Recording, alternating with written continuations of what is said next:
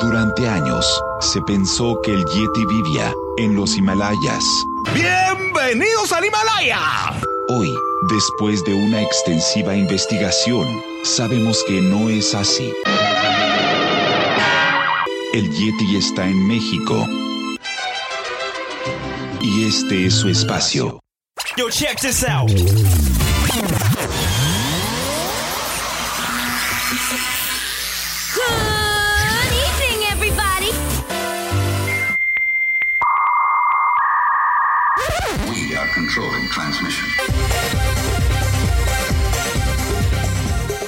Estás escuchando la nueva temporada de La era del Yeti. Tecnología, actualidad, arte, música, entretenimiento, política y mucho más en este espacio. La era del Yeti.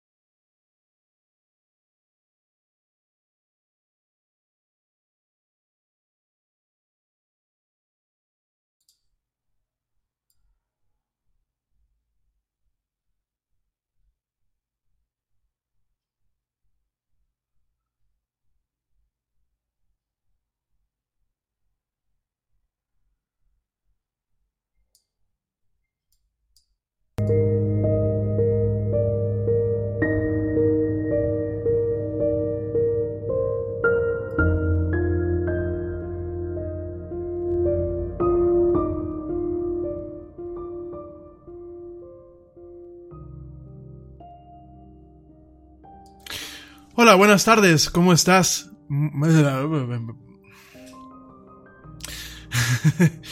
ya se nos fue aquí el avión. Bueno, hola, ¿cómo estás? Muy buenas tardes, muy buenas noches, muy buenos días, dependiendo desde dónde y cómo me escuches.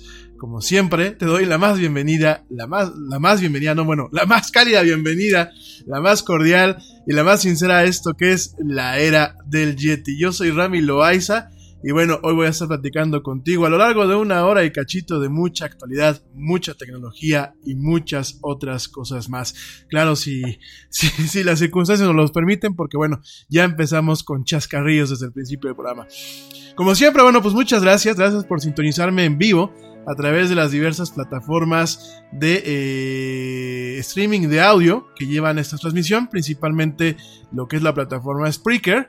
Y también gracias por sintonizarme en, diferido a través de eh, plataformas como Spotify, como iHeartRadio, como Tuning Radio. Y bueno, las tiendas de podcasts de iTunes y de Google Play. Gracias, gracias a toda la gente que me escucha, que me da el privilegio de seguir con ustedes, a pesar de que, bueno, a veces tenemos eh, arranques un poco atropellados como el del día de hoy, pero bueno, aquí estamos contigo. Y bueno, hoy vamos a estar platicando, además de tanta muletilla con ese bueno, vamos a estar platicando de muchos temas interesantes. Principalmente vamos a estar platicando del de, eh, calentamiento global y cómo ya te está afectando. Se piensa que el calentamiento global solamente afecta en torno al cambio climático como tal, al cambio de la elevación del agua, el nivel, del nivel del mar y algunas cuestiones del cambio a las estaciones. Sin embargo, el calentamiento global empieza a afectarte principalmente en temas de salud. Vamos a estar platicando de ese tema en base a un informe que el, el Journal The Lancet, esta revista especializada en temas de medicina, publica recientemente. Además, hablando un poco de ciencia y de medicina, también te voy a platicar acerca de eh, lo que es CRISPR, esta técnica, CRISPR-Cas5, así se conoce, esta técnica que se utiliza para poder hacer edición genética de forma relativamente hablando, fácil, efectiva y económica. Vamos a platicando de esta técnica y sobre todo vamos a platicar de esta técnica en torno a este anuncio que eh, un científico chino hace el día lunes acerca de bebés editados genéticamente utilizando esta técnica. Vamos a estar platicando un poquito acerca de ello, solamente para puntualizar el tema. Por ahí el día de ayer platica que este señor, este señor vuelve a comentar que eh, hay un embarazo adicional, además del que directamente eh, habló el día lunes, hay un embarazo adicional que viene con bebés modificados de esta, de esta forma, ¿no? Hay muchos puntos de vista al respecto, vamos a tratar de sortearlos en esta emisión y bueno, en torno al tema de los bebés editados genéticamente. También por otro lado te voy a platicar acerca de los estrenos en Netflix de diciembre, ya viene el fin de semana y bueno, te voy a estar platicando acerca de ellos principalmente.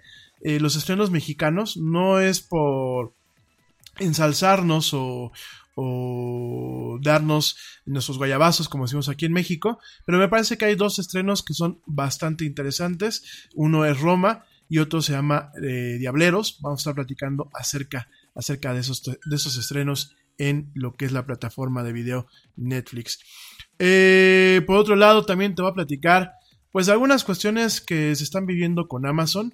Eh, principalmente a Amazon se le solicita ya no por las buenas, directamente que vaya a hablar al Congreso de los Estados Unidos por un tema del sistema de reconocimiento facial que Amazon en su momento diseñó.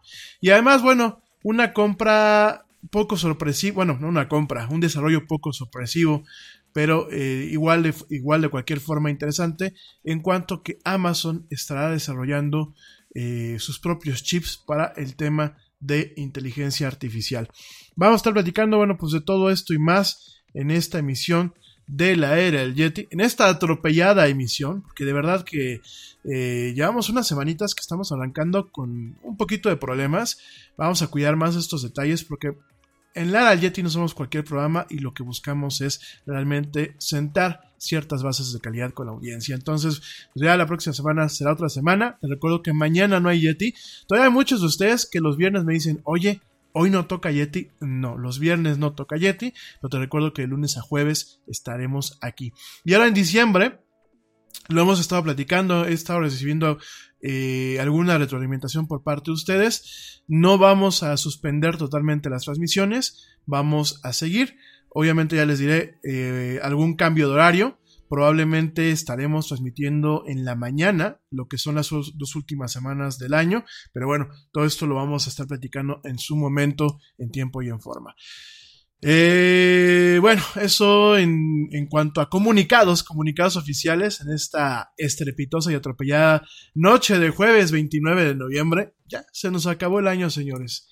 Realmente estamos con un, con un piecito en lo que es eh, diciembre. Y pues cuando parpadeemos seguramente ya será eh, enero y estaremos, bueno, pues eh, en un nuevo año, sobreviviendo un nuevo año y viviendo en las maravillas de esto que mucha gente llama el postmodernismo. Y acerca de esto, hace unos días, pues lo, estaba platicando contigo, ¿no? Directamente, ¿qué es lo que para ti marcó el 2018 en temas de tecnología y actualidad? ¿Qué es lo que tú piensas que en el 2019 venga en estos mismos planos? cuáles son los retos, cuáles son las cuestiones que pueden devenir el año que viene y sobre todo también no solamente, para el 2019, sino también para el 2020. ¿Qué eh, retos, qué ventajas, qué oportunidades, qué amenazas eh, consideras tú que se nos vienen pues a todos los que somos ciudadanos de a pie para los siguientes dos años, no solamente en México, este es un programa de alcance internacional, también me interesaría eh, escuchar tus puntos de vista, pues, eh, en otras cuestiones, en otros países. ¿Cuáles, tú, ¿Cuáles crees que sean tú los principales retos que se vienen en los siguientes dos años, no? Y me, parece muy interesante que tengamos un diálogo en, en, esta, bajo estos temas, en temas de tecnología, en temas, pues también de política, en temas de actualidad, en temas sociales, eh, empiezo yo a notar pues un cierto, eh, una cierta inquietud en diversas sociedades, empiezo a notar ciertos conatos de hartazgo, de fastidio, no solamente en el tema netamente político, empiezo a ver un fastidio, yo en lo personal, en redes sociales en general a lo que es el posmodernismo. Pon un poquito de atención, vamos a dejar un poquito nuestras esferas y poner un poquito de atención y vamos a fijarnos cierta eh, cansancio acerca de todo lo que de alguna forma involucra el posmodernismo. Desde un cansancio muy somero ante las redes sociales hasta un cansancio muy vocal en torno a movimientos sociales, en torno, por ejemplo, a la lucha de ciertos derechos, en torno, por ejemplo, a la lucha de ciertos derechos que se piden por parte de ciertos grupos minoritarios. Por ahí, bueno, pues empezamos a ver ciertos, ciertas ironías o ciertas burlas en el aspecto, por ejemplo, de los derechos en torno a la comunidad lésbico-gay. Por ahí también nos, damos cuenta de un fastidio y de un enojo ante la lucha de ciertos derechos, por ejemplo, de los grupos feministas, eh, de los grupos animalistas.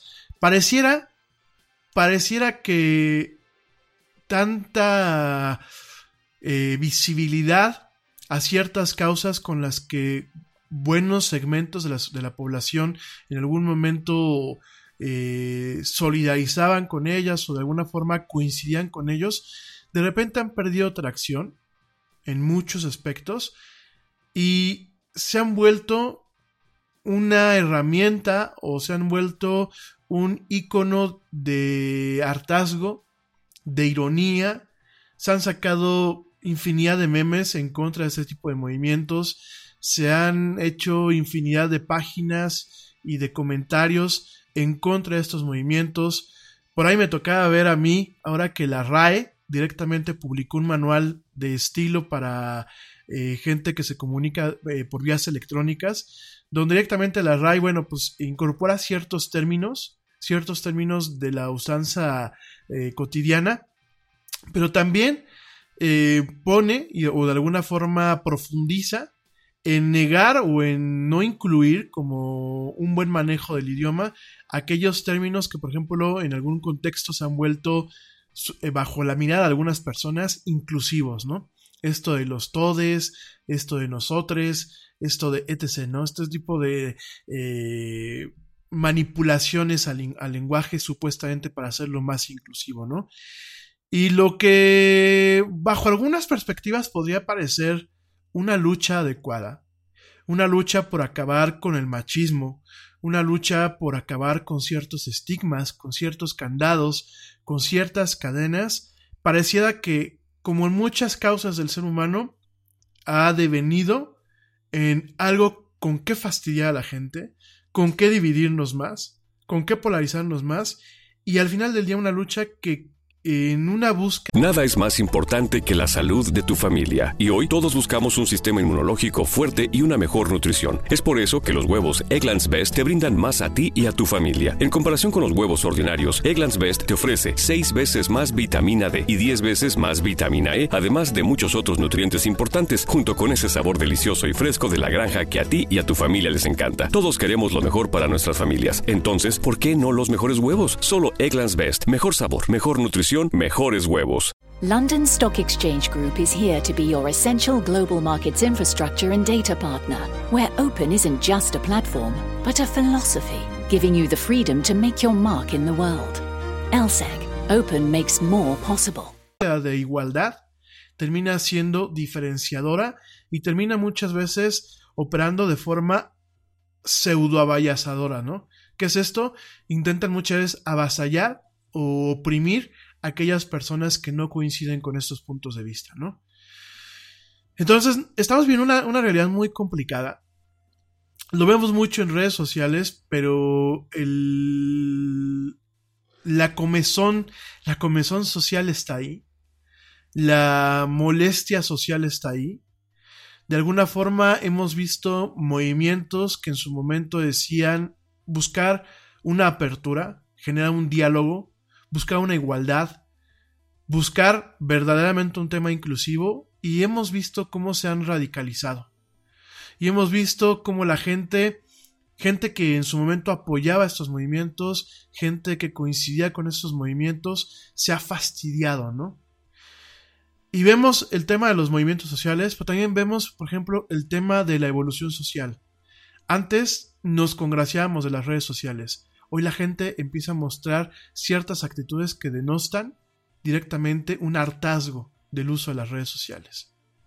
Vemos un hartazgo de los dispositivos móviles. Vemos un hartazgo de la hiperconectividad. Vemos un hartazgo de la forma en la que eh, cotidianamente opera el mundo en ciertas circunstancias.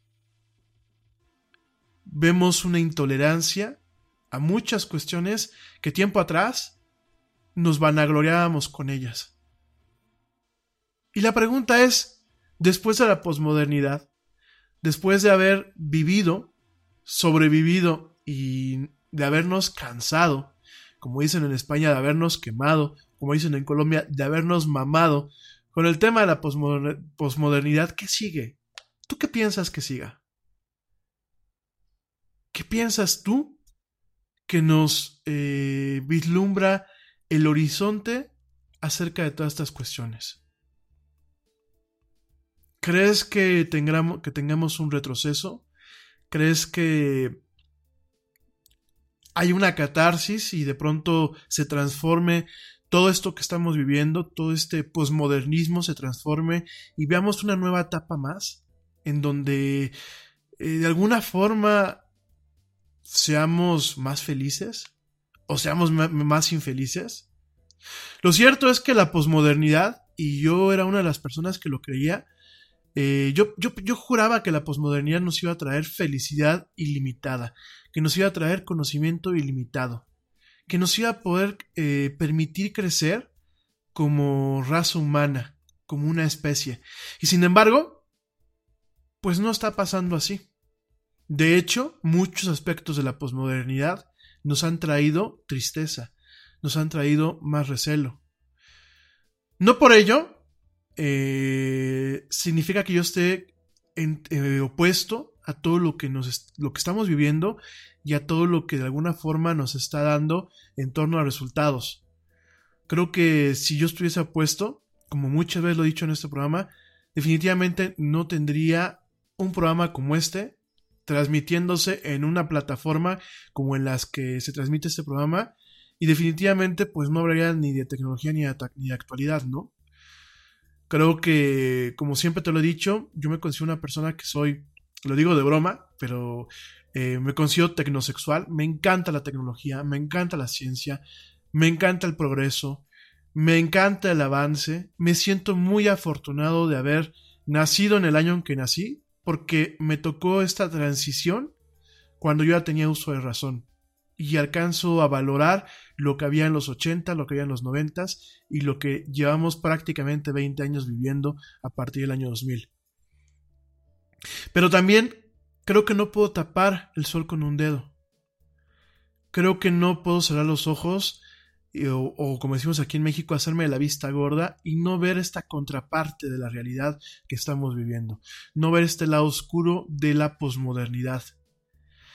Y no puedo evitar ver a muchos de nosotros, no digo de ustedes, en, en general de nosotros, reaccionar con un dejo de cansancio, con un dejo de fastidio a temas y a circunstancias que en otros tiempos de alguna forma lo apoyábamos con, un, eh, con una intención incondicional, con un ánimo realmente de ver un progreso en esas áreas, ¿no? Entonces, me genera un conflicto. De hecho, termino yo el programa, veo muchas veces sus comentarios, me, me conecto a mis redes sociales, eh, intento interactuar en las redes sociales, leo revistas, veo las noticias, veo la televisión y de alguna forma me siento sumamente afortunado de estar en este momento, pero al mismo tiempo noto este cansancio social en torno a muchas cuestiones que la posmodernidad nos ha traído. No sé si seré solamente yo o a ti también te pasa. Yo, por ejemplo, hay días que intento desconectarme lo mayor, el, el mayor número de horas posible de mi dispositivo móvil. Hay fines de semana en que, en que intento no tocarlo. Si lo toco es realmente para ver eh, alguna guía para un videojuego o para ver la cartelera o para leer alguna nota que yo pueda preparar el fin de semana para la era del Yeti la siguiente semana. Pero en ocasiones yo intento dejar el teléfono. Del WhatsApp ni se diga. Yo creo que hay días en donde no recibo mensajes y en vez de sentirme así como chin, ya me olvidaron, hay días que me siento muy tranquilo y muy relajado de no tener mensajes en WhatsApp.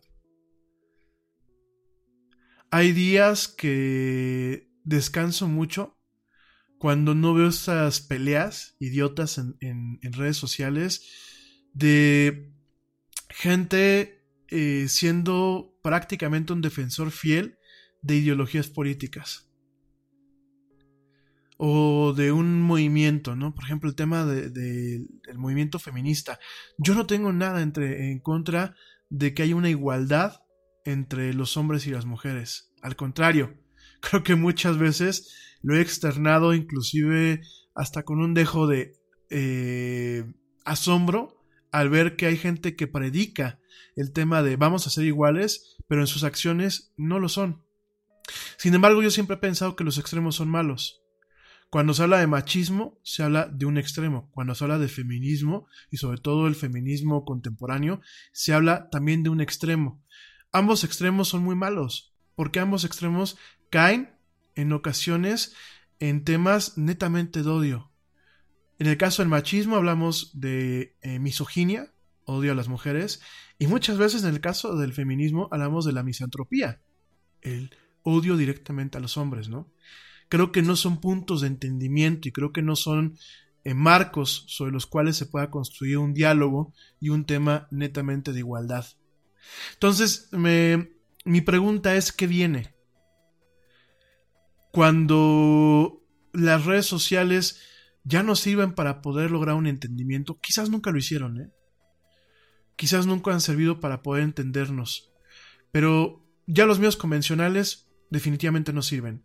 Las redes sociales me queda claro que agrupan intereses, pero realmente no están consiguiendo generar un planteamiento de diálogo real en donde realmente las contrapartes y las partes tengan una forma de enriquecer sus puntos de vista y llegar a consensos. Y eso me estoy yendo en un tema netamente social.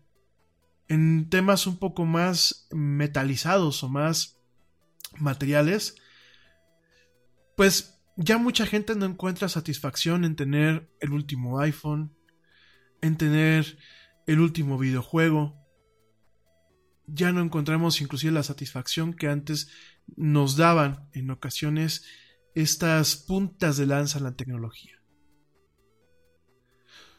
Quizás sea yo, quizás sea un grupo de personas que yo interactúo y que veo que tienen en ocasiones este mismo tipo de comentarios, o será en general. Y la pregunta no es qué diagnóstico le damos a esta situación. La pregunta es qué viene. ¿Qué nos depara el día de mañana en torno a estas circunstancias? ¿Qué papel tomará los dispositivos de comunicación, computadoras, teléfonos,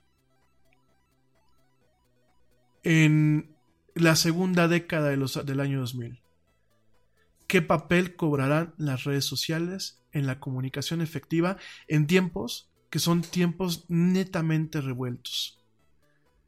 En donde cuando uno hace un, un análisis frío al mundo, te das cuenta que realmente son pocos los países que tienen una estabilidad social y económica al mismo tiempo.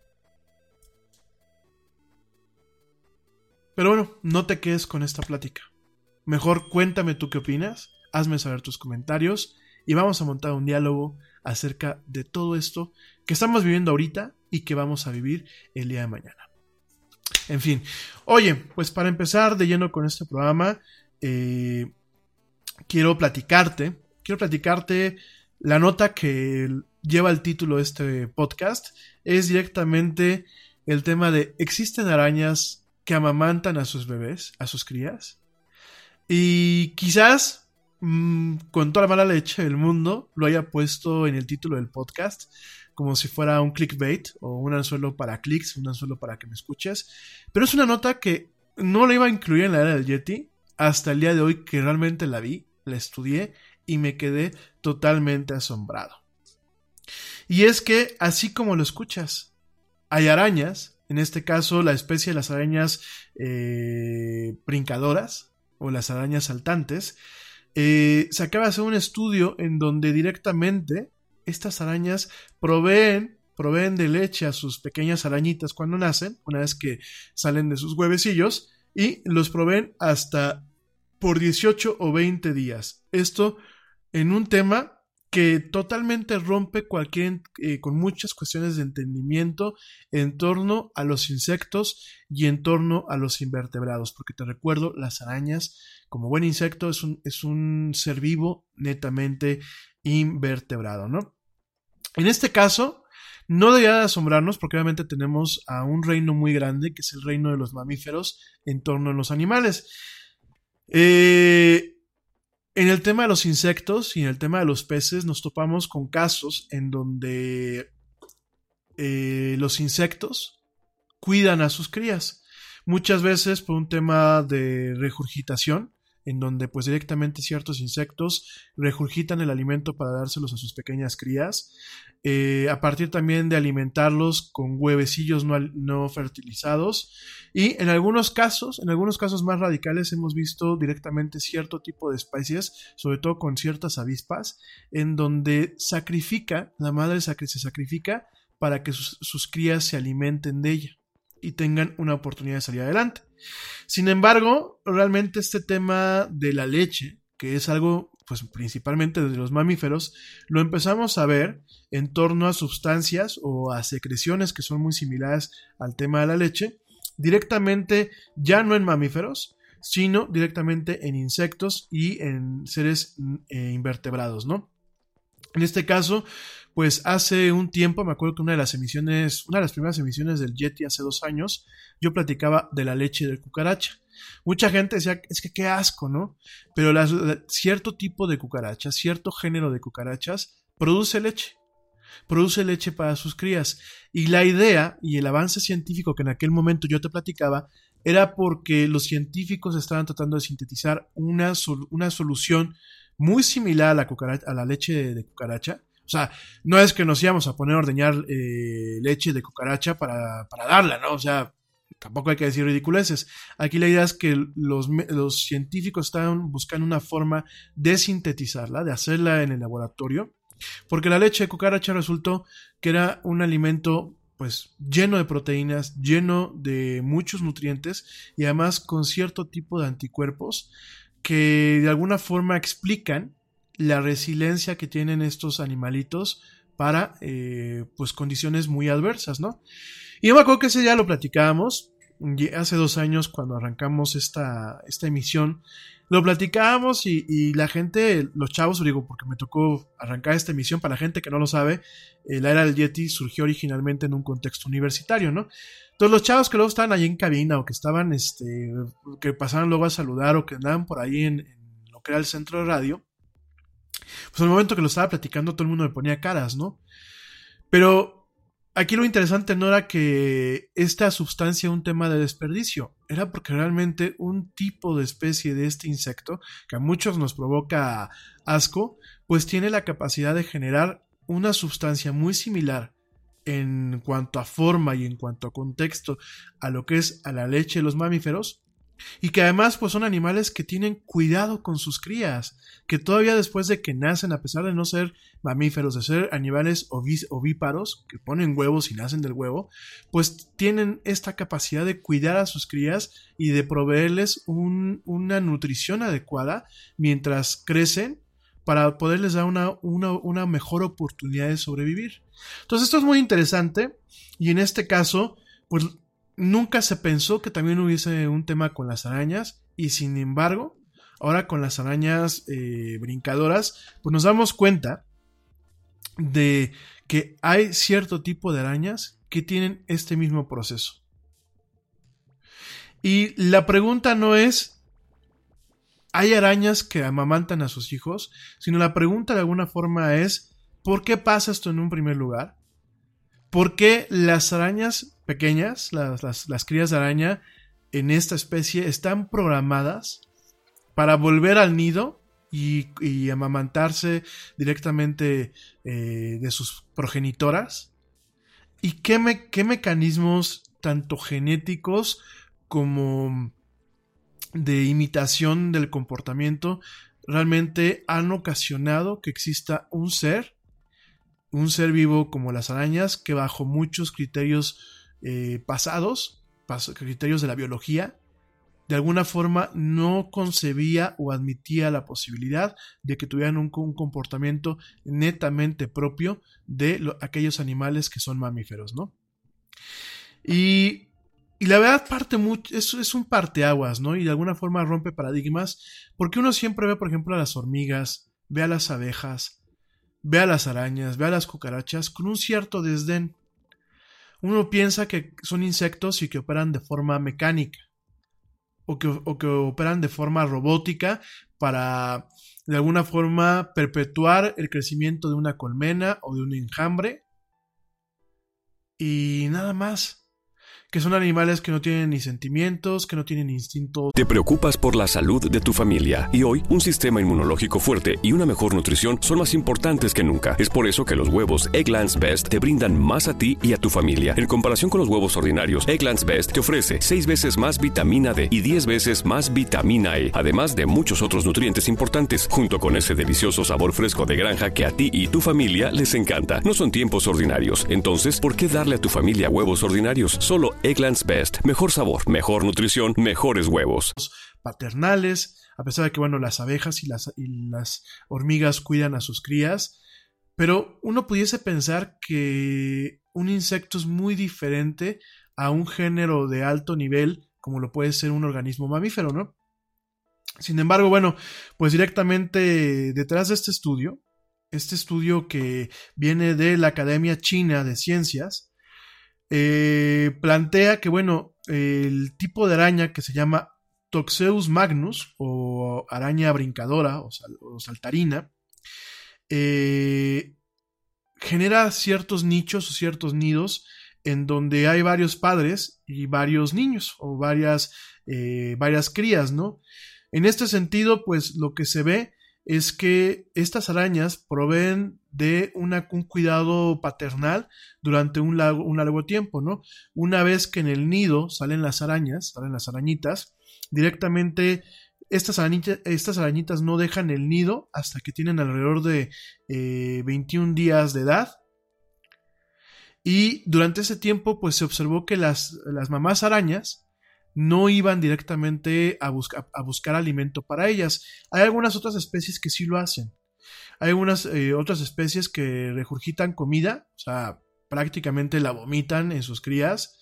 Hay algunas otras especies que sueltan un tipo de huevecillos que se les conoce como eh, huevecillos eh, trofeicos, que son huevecillos no, no fertilizados para que las crías se alimenten. Hay otro tipo de arañas que directamente eh, cargan con sus crías. De hecho, por ahí eh, hemos visto a lo mejor en internet ciertos videos en donde ves una arañita que la matas y salen un chorro de arañitas. No es que fuera dada a luz, sino esas arañitas las, cargan muchas veces en sus bolsas, como si fueran pues un tipo de animal marsupial en este contexto. Y directamente, pues en el caso de estas arañas saltarinas, nos damos cuenta que durante los 21 días, en el análisis que hace esta, estas, estas em, eh, científicos en la Academia China de Ciencias, pues directamente se dan cuenta que durante esos 21 días eh, la madre eh, secretaba un tipo de líquido directamente de su abdomen superior directamente a la superficie del nido, que pues las arañitas pues directamente llegaban y ahí comían, ¿no? después de una semana, las arañitas subían directamente al lomo o al abdomen de la mamá y de ahí directamente chupaban esta leche, ¿no? Y eh, a pesar de que en su momento, pues estas arañitas ya tenían la posibilidad de abandonar el nido y de alimentarse propiamente eh, de forma independiente, muchas de ellas volvían, salían del nido y volvían después de los 20 días. O sea, pasaban los 20 días y muchas de ellas pues salían a recorrer el mundo, pero volvían por lo menos durante 18 días, ¿no? Eh, de alguna forma, bueno, por aquí hacen el chiste en esa nota de que, pues como los millennials de ahora, ¿no? Que salen de sus casas y pues como luego no alcanzan los sueldos, terminan regresando, ¿no? Pero aquí, más allá de la broma, aquí el comportamiento era muy, muy interesante porque hasta en el reino animal existe muchas veces el tema del protomatriarcado, ¿no? Y en ese sentido, eh, después de los 20 días, bueno, después de los, sí, después de los 20 días, la mamá araña permitía que sus crías siguiesen regresando, pues así que a cenar. Pero, si regresaban machos, los empezaba a atacar y los ahuyentaba. Las únicas que podían, pues así que seguir pasando lista en casa, eran las hembras. Fíjate qué comportamiento tan más curioso. Cualquier parecido con la realidad humana es neta, es mera coincidencia, ¿no? Y era muy curioso porque en este sentido, eh, las arañas mamás no las arañas machos, sino las arañas mamás directamente atacaban a sus hijos, a, sus, pues a sus arañas machos, y les impedían que regresaran, pues así que a seguir tragando de la mamá.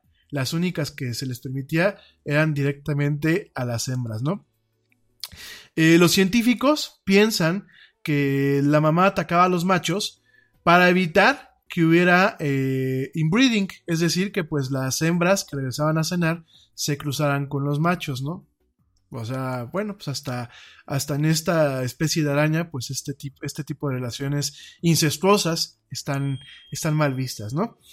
Y era muy curioso porque cuando se hace un estudio, directamente los investigadores le ponían un tipo de pintura a la araña, a la araña mamá, que evitaba que pues estas glándulas funcionaran y bueno, directamente las crías morían, morían eh, a, los 10, a los 10 días de haber nacido, ¿no? Cuando a la mamá se les quitaban, eh, se quitaba la, se la mamá del nido a los 20 días, reducía la capacidad en general de supervivencia de las arañas bebés, así como el tamaño, el tamaño máximo promedio que éstas alcanzaban, ¿no? Eh, esto es muy interesante porque, bueno, como te lo dije hace unos minutos, los científicos ya habían observado en otros eh, no mamíferos eh, produciendo leche, ¿no? Como en este caso, bueno, pues directamente las cucarachas, las moscas tsetses, cierto tipo de palomas, fíjate nada más, cierto tipo de palomas, cierto tipo de aves produciendo leche para sus crías. Sin embargo, bueno, pues es la primera vez que en el caso de las arañas, pues nos damos cuenta que además de proveer el alimento, porque quizás lo, lo, esencial no es el tema de que se produzca o no se produzca leche, ¿no? Sino el instinto paternal en donde vemos a un insecto cuidando de forma intrínseca a sus crías, ¿no? Entonces, eh, eso es un tema muy, muy interesante, eh, sobre todo porque, bueno, los invertebrados eh, todo este reino, esta parte del reino animal, todo lo que son invertebrados, ya sean eh, cierto tipo de caracoles, insectos, eh, cierto tipo de medusas, etcétera, pues realmente nos damos cuenta que seguimos sin conocer a profundidad este, este reino o estos géneros, y además, pues es un género que al día de hoy sigue siendo cerca del 95% del total de las, especies, de las especies en el planeta Tierra, ¿no? Entonces, pues realmente esto es muy interesante. Por ahí comenta el doctor Joshua Benoit, un profesor asistente de la Universidad de Cincinnati, que si bien no estuvo involucrado con este estudio, intenta explicarlo y comenta que la producción de un sistema de nutrición eh, materna eh, pudo haber evolucionado más veces en los sistemas invertebrados que en los vertebrados. Fíjate nada más. Eh, ese estudio, por supuesto, tiene algunas limitaciones. No está claro si las arañas saltarinas, pues directamente en el entorno silvestre, en el entorno salvaje, tienen esta capacidad de que las crías pues sigan regresando más allá de los 20 días, porque bueno, este estudio como tal pues se hizo en, en condiciones controladas en un laboratorio, ¿no?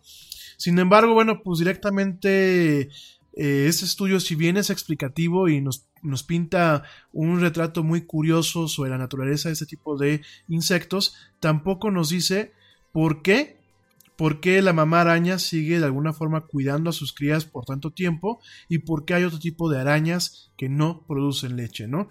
Eh, es un tema muy interesante, es un tema que también habrá que entender todas las... Eh, posibles causas desde el entorno genético, desde el entorno de la evolución de las especies y sobre todo que en algún momento deberá aportar más información para esclarecer en muchos aspectos lo que hoy en día de alguna forma malentendemos o mal percibimos en torno al tema de los insectos y en torno al reino de los invertebrados, ¿no? Entonces, eso es una nota muy curiosa, una nota que te quería platicar me parece, pues, de alguna forma muy, eh, muy esclarecedor o muy impactante como si fuera una cubeta de agua fría, la forma en la que hoy las sociedades damos muchas cosas por sentadas.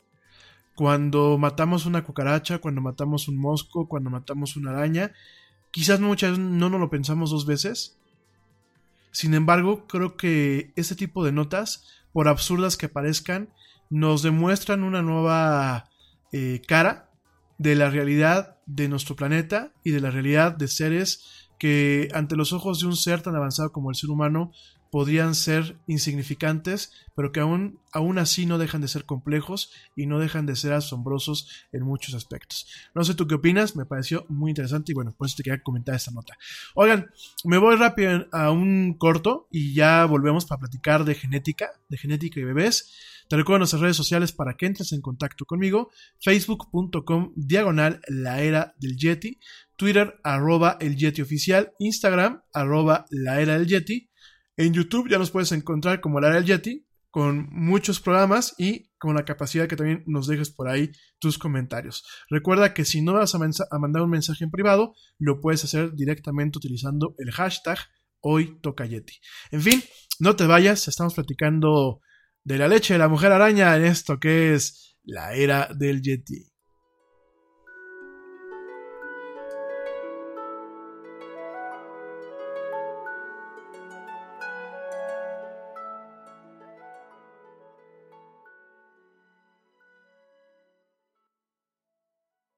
Yo, check this out.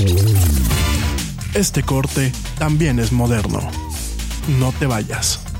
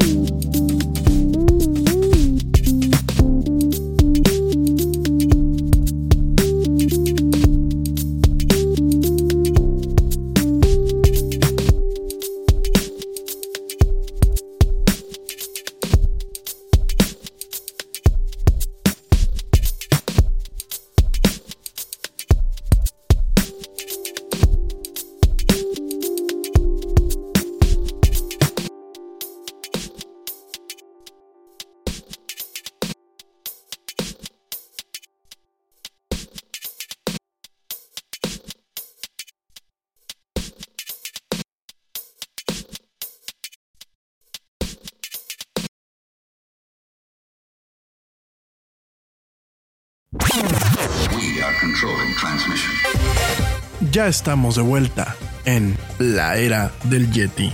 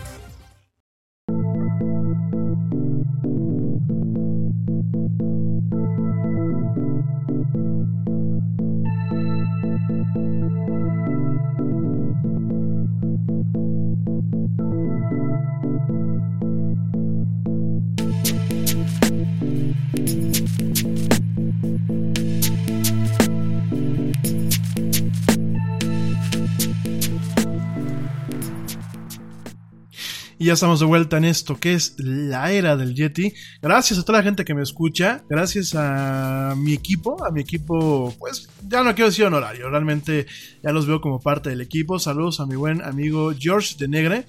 Que además de siempre estarme escuchando y de aguantarme mis burradas en ocasiones, pues también me echa la mano para que salga bien el programa mandándome algunas fe de ratas y algunas acotaciones. Por supuesto también a mi buen amigo Ernesto Carbón. Un saludo muy fuerte hasta Madrid.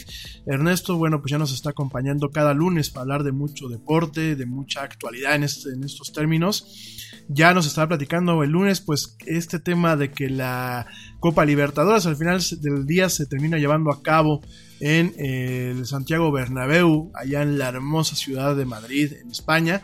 Ya el lunes estaremos platicando con él.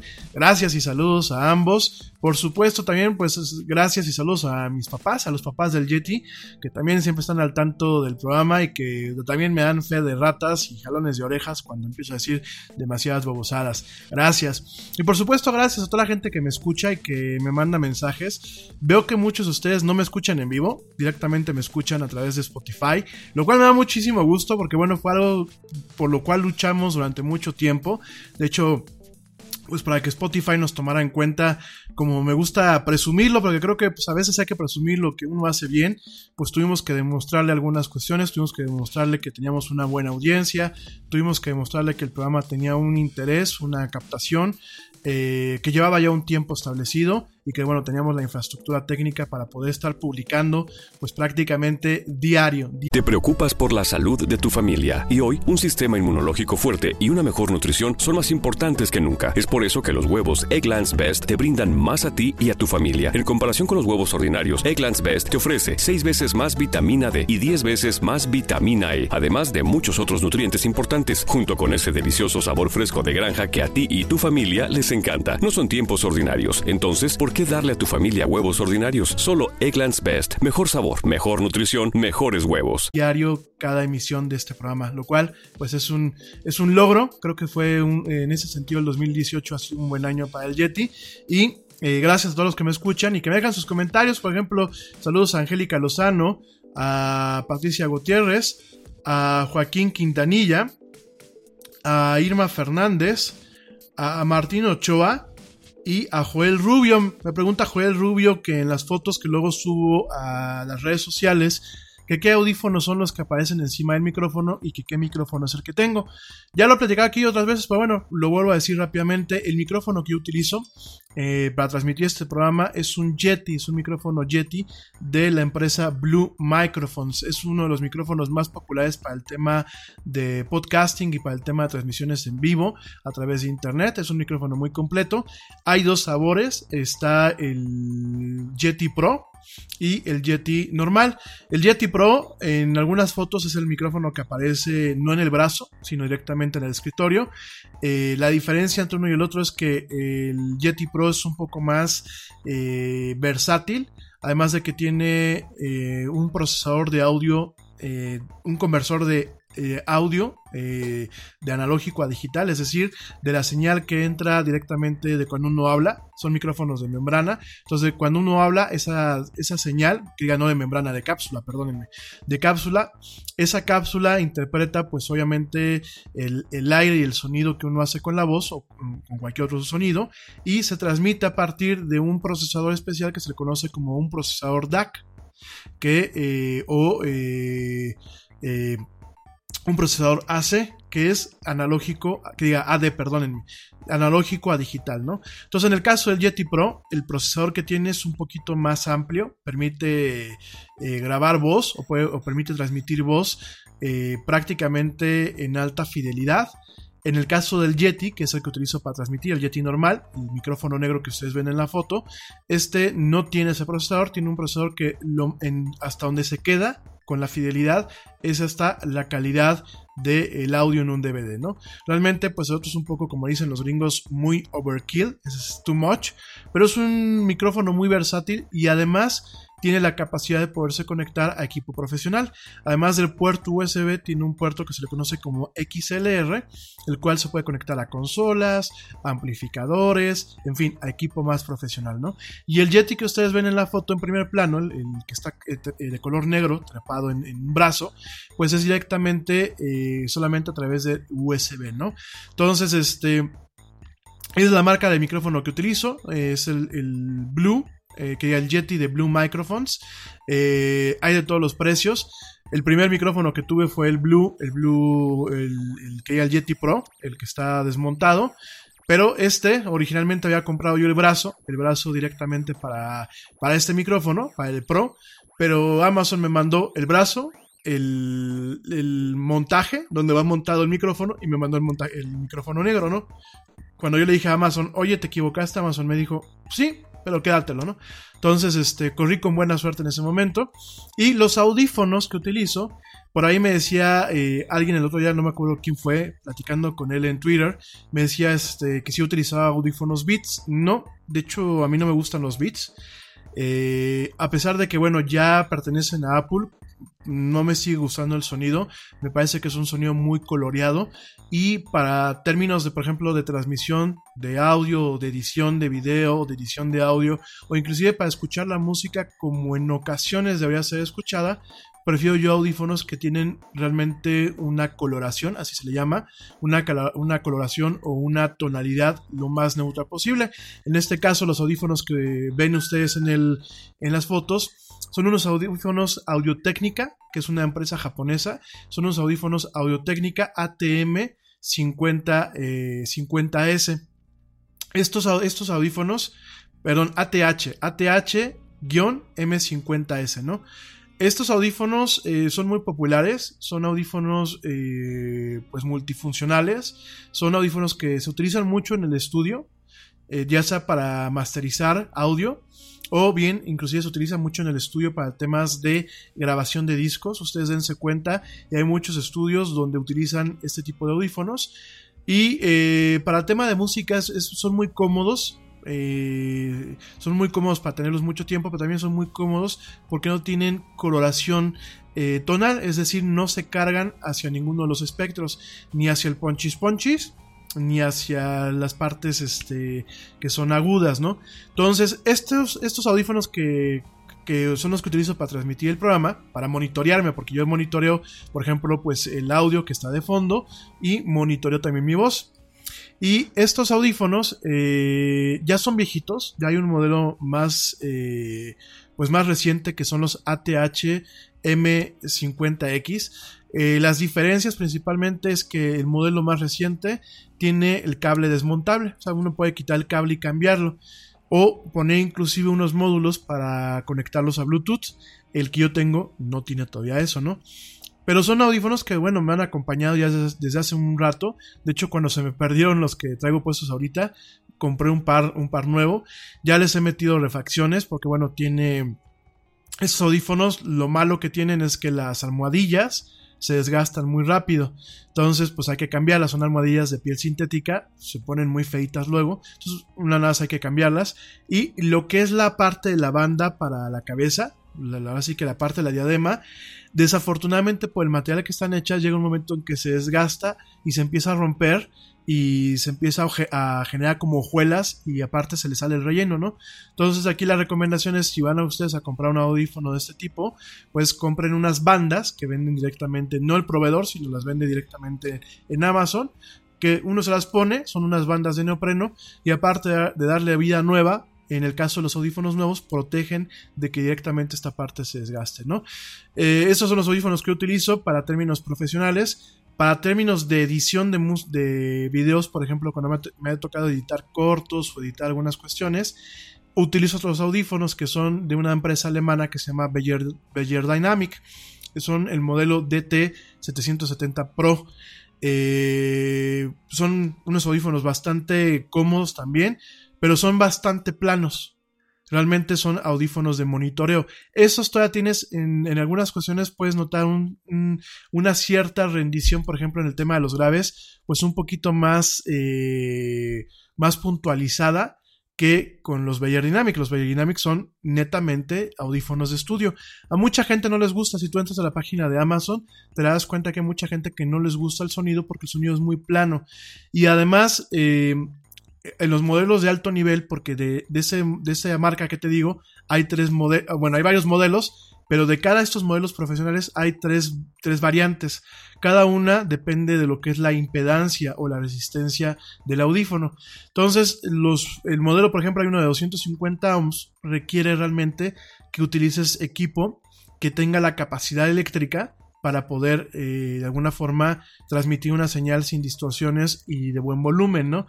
Entonces, eh, son audífonos que a mucha gente no le gusta, porque eh, además de que necesitas un amplificador en muchos casos y la computadora no tiene, o el dispositivo que estás utilizando no tiene una, un amplificador lo suficientemente poderoso o una salida eh, lo suficientemente poderosa, el volumen se queda muy corto.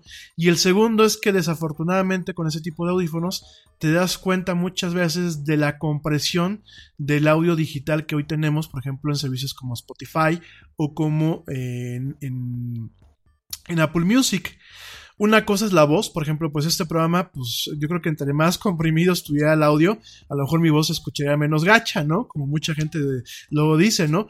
Pero realmente en temas musicales y sobre todo en temas eh, donde tienes, por ejemplo, una orquesta, donde realmente tienes eh, muchísimos instrumentos o muchísimas pautas eh, que, que, están involucradas, pues obviamente sí se nota muchas veces eh, ciertas distorsiones o cierta limitante en ciertas frecuencias y no necesitas ser un audiófilo. Sencillamente muchas tenistas tienen un, buen equipo de audio para darte cuenta que mucha de la música que estamos escuchando hoy en día pues es música que está sumamente comprimida y que no da a lo mejor el margen que realmente requiere para hacer una música adecuada en, en, temas armónicas, ¿no? Me refiero principalmente a música clásica, a cierto rock, a cierta, por ejemplo, ciertas canciones.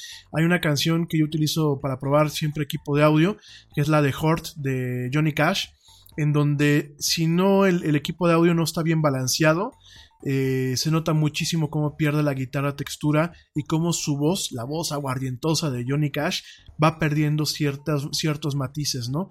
Por ejemplo, también en la de National Anthem de Radiohead, del, del álbum Key Day, también cuando muchas veces uno lo escucha con equipo de mala calidad o lo escuchas con estas limitantes del audio digital, hay ciertas partes que se pierden, ¿no? Entonces, nada más es un tema que, bueno, a lo mejor al grueso de la gente no le importa, a los que con el paso del tiempo nos volvimos un poquito más piquis y más sangrones para ese tipo de cosas, sí nos importa y sobre todo cuando estás preparando una edición, o cuando estás preparando un audio, por ejemplo, para un tema de mismo de YouTube o para televisión o para un tema profesional, por ejemplo, videos institucionales, tú tienes la obligación de que realmente el contenido salga lo mejor posible, porque desafortunadamente uno no sabe muchas veces bajo qué soporte es reproducido.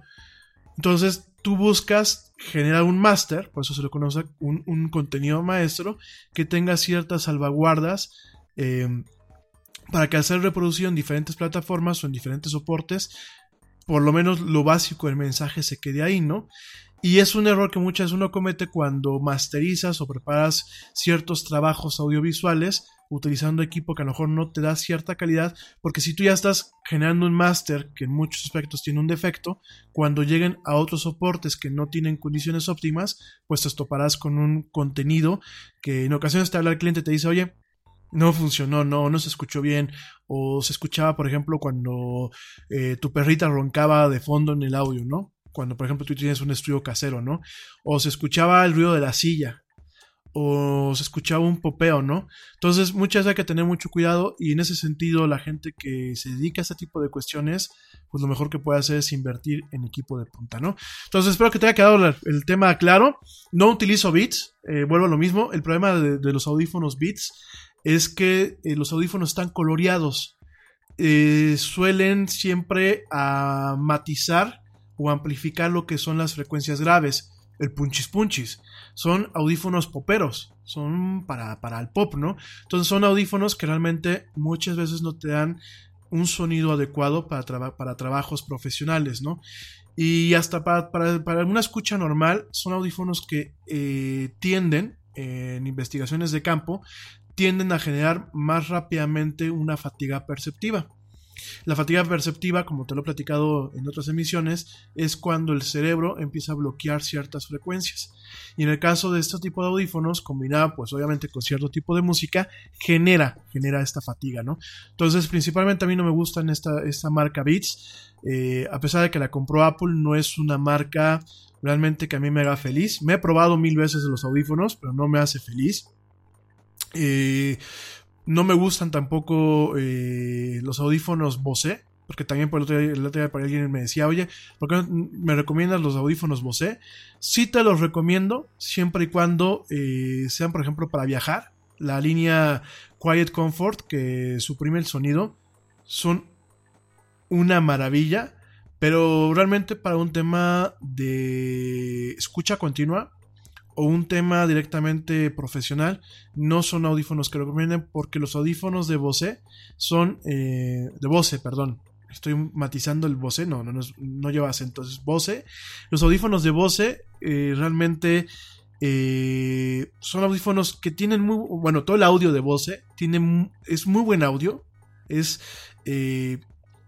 como te diré, es, un sonido muy, muy característico de ellos. De hecho, es parte de, su marca, de su marca registrada. Es un sonido que está padre, por ejemplo, en las bocinas para fiestas, para casas o para, para, para aplicaciones convencionales. Pero para un tema de audiófilo o de escuchar la música quizás como se, debería de escuchar, ¿no? Bajo ciertos criterios. Y para un tema netamente profesional tampoco sirven porque son audífonos y son bocinas y son dispositivos que enmascaran muchísimo eh, las deficiencias, por ejemplo, del sonido. Entonces, por ejemplo, tú escuchas eh, Spotify en unas bocinas inteligentes con las que te platicaba yo hace unos, hace unos programas de voce y hay muchas piezas que se escuchan bien a pesar de que puedan estar mal masterizadas. Y quizás en algunos contextos están bien, pero para un tema profesional donde realmente requieres eh, escuchar cada detalle o cuando realmente tú gustas escuchar la música con cierta precisión para notar las texturas, para notar los instrumentos, para realmente eh, ver todos los arreglos, cuando buscas escuchar la música que sea, el género que sea, pero la buscas escuchar con un afán no solamente eh, eh, de pasar el tiempo, ¿no? Como muchas veces lo hacemos en algunos contextos, ¿no? Sino realmente como un afán de conectarte con la pieza, son audífonos que realmente no funcionan. O sea, no te dan esa claridad acústica que realmente a lo mejor requerías en una aplicación así, ¿no? Entonces, realmente yo no voy con esas marcas, eh, he probado muchas, de hecho eh, ya en algún momento hablaremos de audífonos y de bocinas y eso. Hay muy buenas marcas en el mercado, Sennheiser, eh, Audio Técnica, Beyer Dynamic, inclusive hay unos audífonos de alto nivel que son los Grado, ya platicaremos en, su momento también de ellos, pero bueno, realmente para temas de podcasting, porque yo creo que así me lo estás preguntando, para temas de podcasting, de temas un poco más profesionales, o de edición de contenidos, edición de, creación de contenidos, pues son eh, las marcas que directamente yo te recomiendo, ¿no? Entonces, bueno, directamente espero que ya haya quedado tu, respuesta, eh, que haya tu pregunta eh, aclarada, una buena respuesta, y bueno,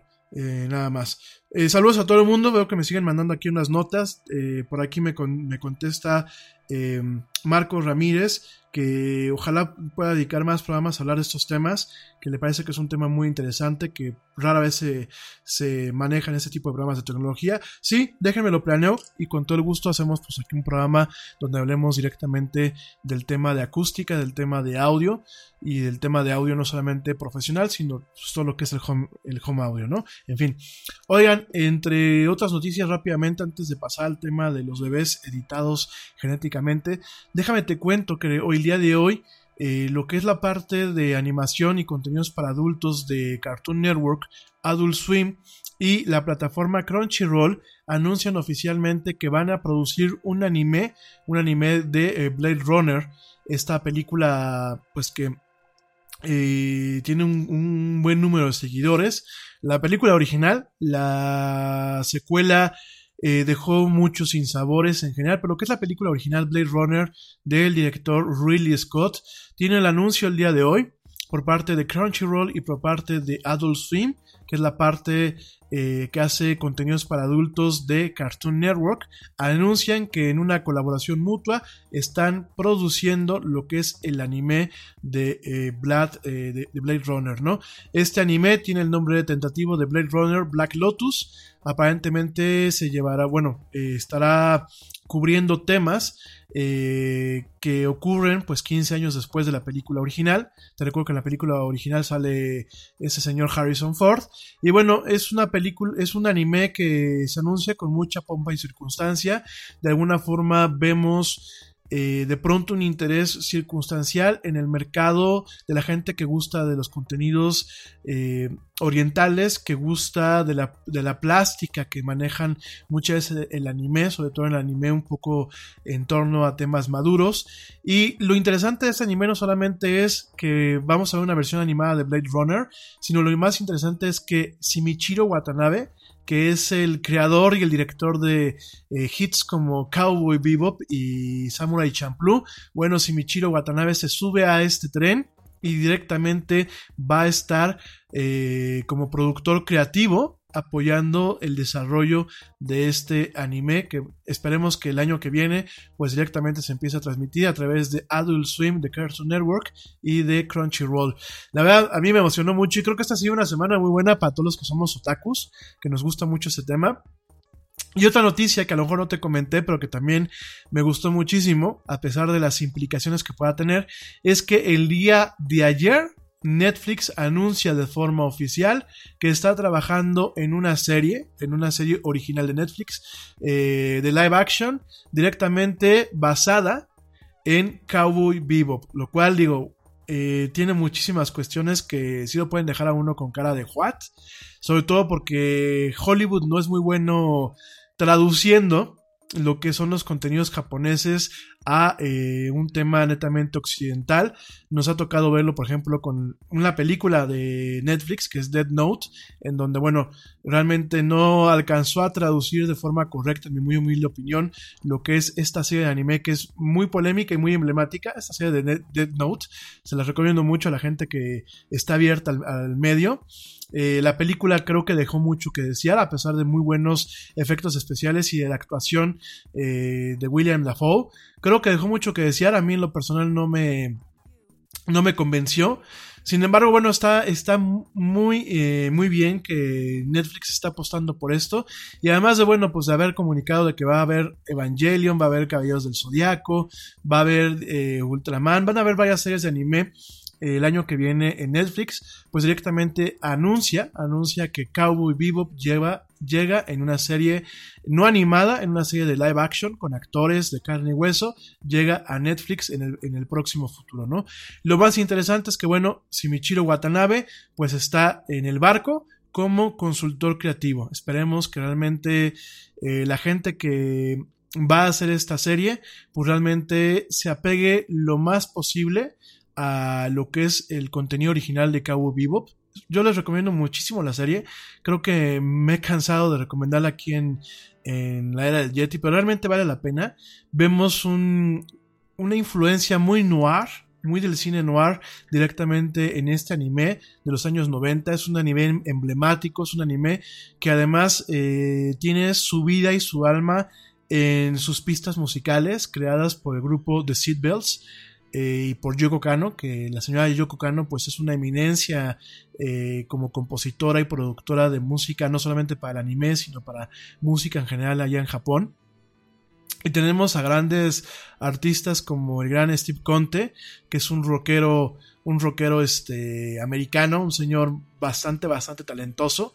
Y bueno, la verdad, este, parte del éxito de Cowboy Bebop es este tema del jazz. De hecho, se creó un grupo que son los Seatbelts, exclusivamente para musicalizar eh, toda la serie. Curiosamente, terminó la serie y de todos modos, The Seatbelts siguió, eh, produjo un par de discos más en torno a esta, a, la música inspirada por esta serie. También por ahí nos tocó ver inclusive hasta conciertos. Y en general la serie es una joya. Para mí me parece que es de lo mejor que ha hecho Shimichiro Watanabe. Eh, la narrativa que tiene con este film noir, con este, con este tema eh, medio cyberpunk en algunas cuestiones, eh, con esta riqueza que la animación por acetatos pues todavía eh, da, a pesar de que lo de hoy pues es la animación por computadora, la animación por acetatos con este tema tan artesanal y tan cuidadoso pues no, no deja de, de marcar un hito en el estilo de animación, sobre todo en la, en la animación oriental. Y bueno, la narrativa, las tramas, la manera en que manejan eh, los intermedios con la música, ciertas frases, eh, el uso de del jazz no solamente como una pista sonora, sino como un, un motor narrativo en varias partes del anime. Es muy, muy recomendado. Yo espero que Netflix ponga en alto y que realmente haga una serie que eh, ponga muy en alto lo que es el concepto de Cabo Vivo y que realmente pues llegue a más gente de solamente los que somos fans de esta serie, ¿no? Entonces, pues, realmente fue una semana muy interesante para el tema de los que somos otakus y fans de ese tipo de cuestiones, en donde, bueno, pues tanto Netflix como Crunchyroll y Adult Swim, pues nos están dando varios gustos y bueno, habrá que ver, habrá que ver realmente el resultado de estas eh, prometedoras propuestas, ¿no? Oigan, pues pasando a otros temas, eh, y, en un ratito más voy a regresar al tema de Netflix para hacerte algunas recomendaciones. Eh, pasando a otros temas, pues fíjense que el lunes, yo lo platicaba aquí en el Yeti, el lunes amanecimos con la noticia de que un investigador en China, He Jian Kui, directamente utilizó una herramienta que se llama CRISPR-Cas9 para editar embrios, editar embrios y en su momento pues implantarlos y llevarlos en un embarazo a buen término, ¿no? Fue una nota que Desafortunadamente ciertos medios no dieron de forma adecuada. Hay muchos medios que directamente dan por sentado esto, a pesar de que no se ha podido investigar y corroborar la veracidad de lo que comenta este investigador eh, de origen chino. Eh, también por ahí pues nos tocó ver a ciertos grupos, incluyendo eh, que ciertos grupos prácticamente invocando a, a temas y cuestiones religiosas, diciendo pues que esto era prácticamente el principio de la apertura del apocalipsis. Literal, fue lo que me tocó ver. De hecho, por ahí, el otro día en la madrugada, eh, en, la casa del Yeti, por ahí luego dejan, están viendo, por ejemplo, Foro TV, se quedan dormidos y dejan este, el canal, ¿no? Y ya en Foro TV, aquí en México, hay una, una sección ya en, en, la madrugada, cerca de la una de la mañana, en donde entra esta secta religiosa de origen brasileño, que aquí le dicen pare de sufrir, porque de hecho así le ponen a su espacio, pare de sufrir, ¿no? Y yo escuchaba a brasileño, al brasileño decir que la ciencia, la tecnología y la cuestión genética estaban llevando, llevando a el mundo directamente a un tema apocalíptico. Y así lo escuchaba yo, ¿no? Y en torno a esta, a esta nota que eh, te comento, pues fue este científico directamente en una convención internacional sobre tema de genética. Directamente él dijo que había utilizado esta herramienta para desactivar el gen CCR5 en más de 31 embrios con la finalidad de hacer niños que fueran más resistentes al contagio del HIV. ¿no? En ese sentido dijo que dos de los embriones fueron implantados, resultando en dos bebés de sexo femenino, Lulu y Nana, que directamente eh, pues eh, están ahí. Parece ser que son dos bebés de carne y hueso, dos gemelos. Eh, y habrá que ver qué es lo que pasa, porque en este sentido, pues ya hasta el gobierno chino aparentemente le puso un alto a su investigación, ¿no? Eh, más allá de eso, pues hay otros investigadores que directamente están diciendo que están esperando a verificar estas, esta, este reporte o estos comentarios. un proceso que seguramente podrá tener pues dos, dos tipos de, eh, o dos maneras de hacerlo. La primera es que si, lo, si otro tipo de científicos tienen acceso a estos bebés, pues directamente podrían extraer muestras de ADN y eh, secuenciar este ADN y hacer pruebas eh, en laboratorios sobre este ADN para ver de forma independiente si este gene ya no se encuentra, ¿no? Si este gen, el CCR5, ya no se encuentra ahí, ¿no? esa sería una forma. Y la otra forma es que sin los bebés eh, los resultados podrían ser confirmados si el doctor G proveyera de lo que es toda la información de secuencia cruda directamente eh, de los bebés y de sus papás, así como sus notas sobre sus métodos y los resultados, que es algo que este señor no ha proporcionado todavía. Miren, por un lado tenemos a alguien que está utilizando una herramienta que sí existe y te voy a platicar de qué, en qué consiste CRISPR. Eh, por un lado tenemos a esta persona que dice, hice esto, lo cual pues es prácticamente aventarse al mundo encima y de alguna forma ponerse él en peligro y poner inclusive a vaya gente en peligro, a su, equipo y posiblemente a estos bebés.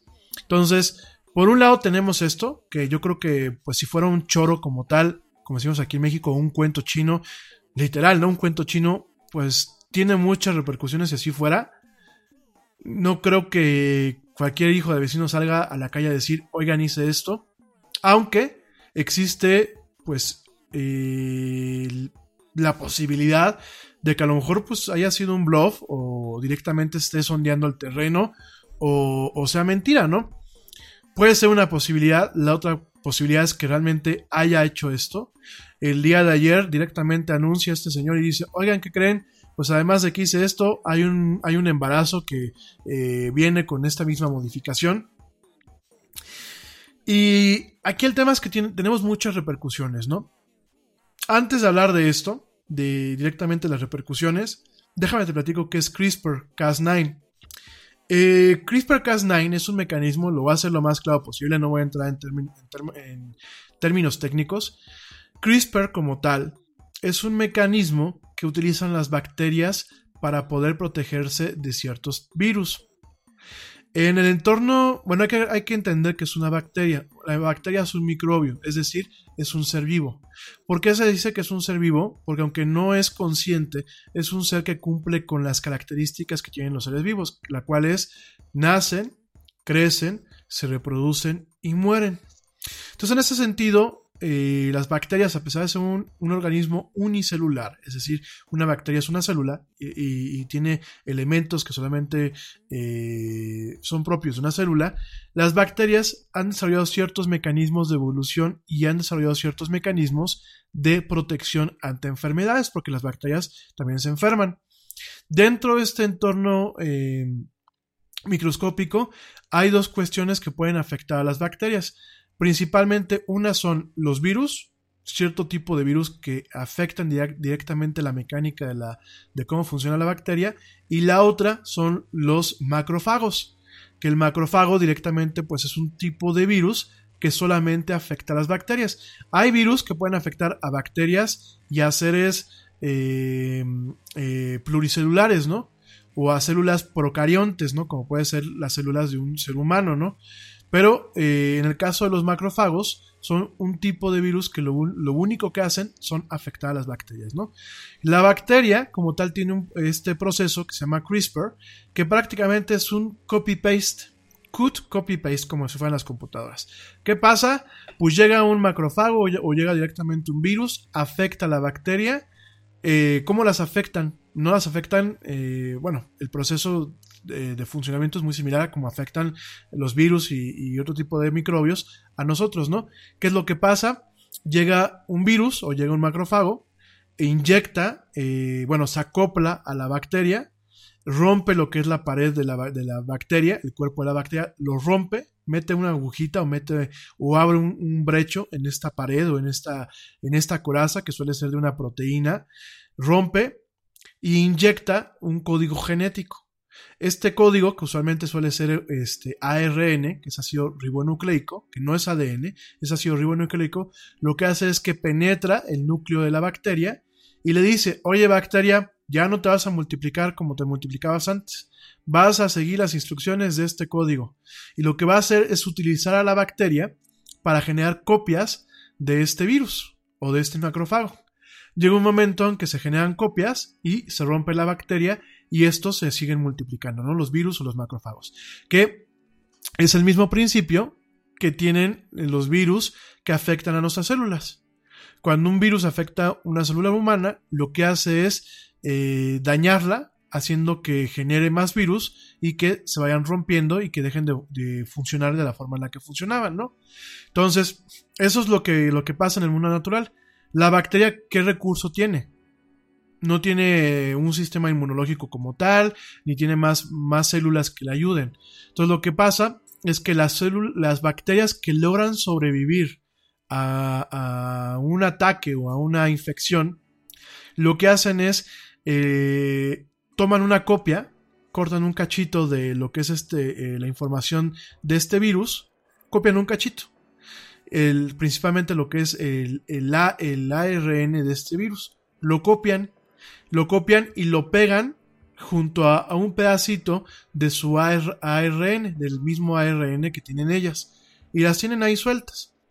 De tal forma que cuando eh, un cierto virus ataca a estas bacterias resistentes, lo que hace es la célula, a partir de unas enzimas, detecta el tipo de ácido de, o la cadena, la cadena genética de este virus, la detecta y lo que hace es activar eh, a través de este proceso CRISPR, activar unas enzimas que lo que hacen es cortan el pedazo eh, de ARN que se está metiendo al núcleo de la bacteria, cortan ese pedazo y lo parchan con el pedazo de, de ARN original de la, de, la, de la, bacteria, lo cual las hace resiliente. ¿Por qué?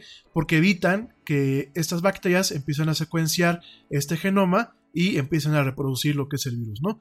Entonces, este proceso, este proceso CRISPR, lo que de alguna forma eh, eh, crean los, eh, los científicos en el laboratorio, es aprovechando un cierto tipo de enzima y un cierto tipo de procedimiento que se le conoce como Cas9 o Cas9, eh, lo que hacen es utilizarlo como una herramienta en donde además de poder cortar, aislar ciertos fragmentos de un genoma o de una secuencia genética, además de utilizar esta técnica permita aislarlos y cortarlos con precisión, eh, los científicos se dieron cuenta que también permitían el poder introducir sus propias cadenas a una secuencia.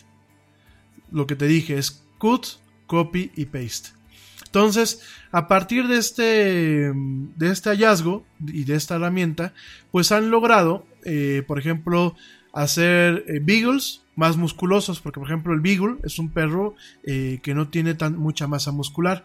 Entonces, a partir de esta edición, han permitido hacer pues beagles más musculosos, han permitido empezar a investigar con un cierto tipo de cerdos. Eh, no me acuerdo cómo les dicen exactamente, no me acuerdo si el término es homogénico, pero es un tipo de cerdo, homotípico, perdónenme si no me acuerdo el término que utilizan, pero es un tipo de cerdo que eh, sus órganos, en caso de que fueran trasplantados a un ser humano, no provocarían eh, un rechazo, ¿no? Porque aparte serían eh, ciertos órganos muy similares al funcionamiento del ser humano y con ciertas o ciertos componentes que en bajo algunas cuestiones podrían evitar que el sistema inmunológico de un ser humano generaran un tema de rechazo, ¿no? Entonces tenemos por ejemplo a estos tipos de cerdos, vemos a, por ejemplo a perros modificados genéticamente, vemos a ciertos tipos de cepas de maíz que son resilientes a, a, ciertos tipos de plagas sin necesidad de fertilizantes y de insecticidas a partir de una modificación genética en donde eh, sus hojas se vuelven totalmente eh, nocivas para cierto tipo de insectos. O sea, empezamos a ver netamente lo que es edición genética.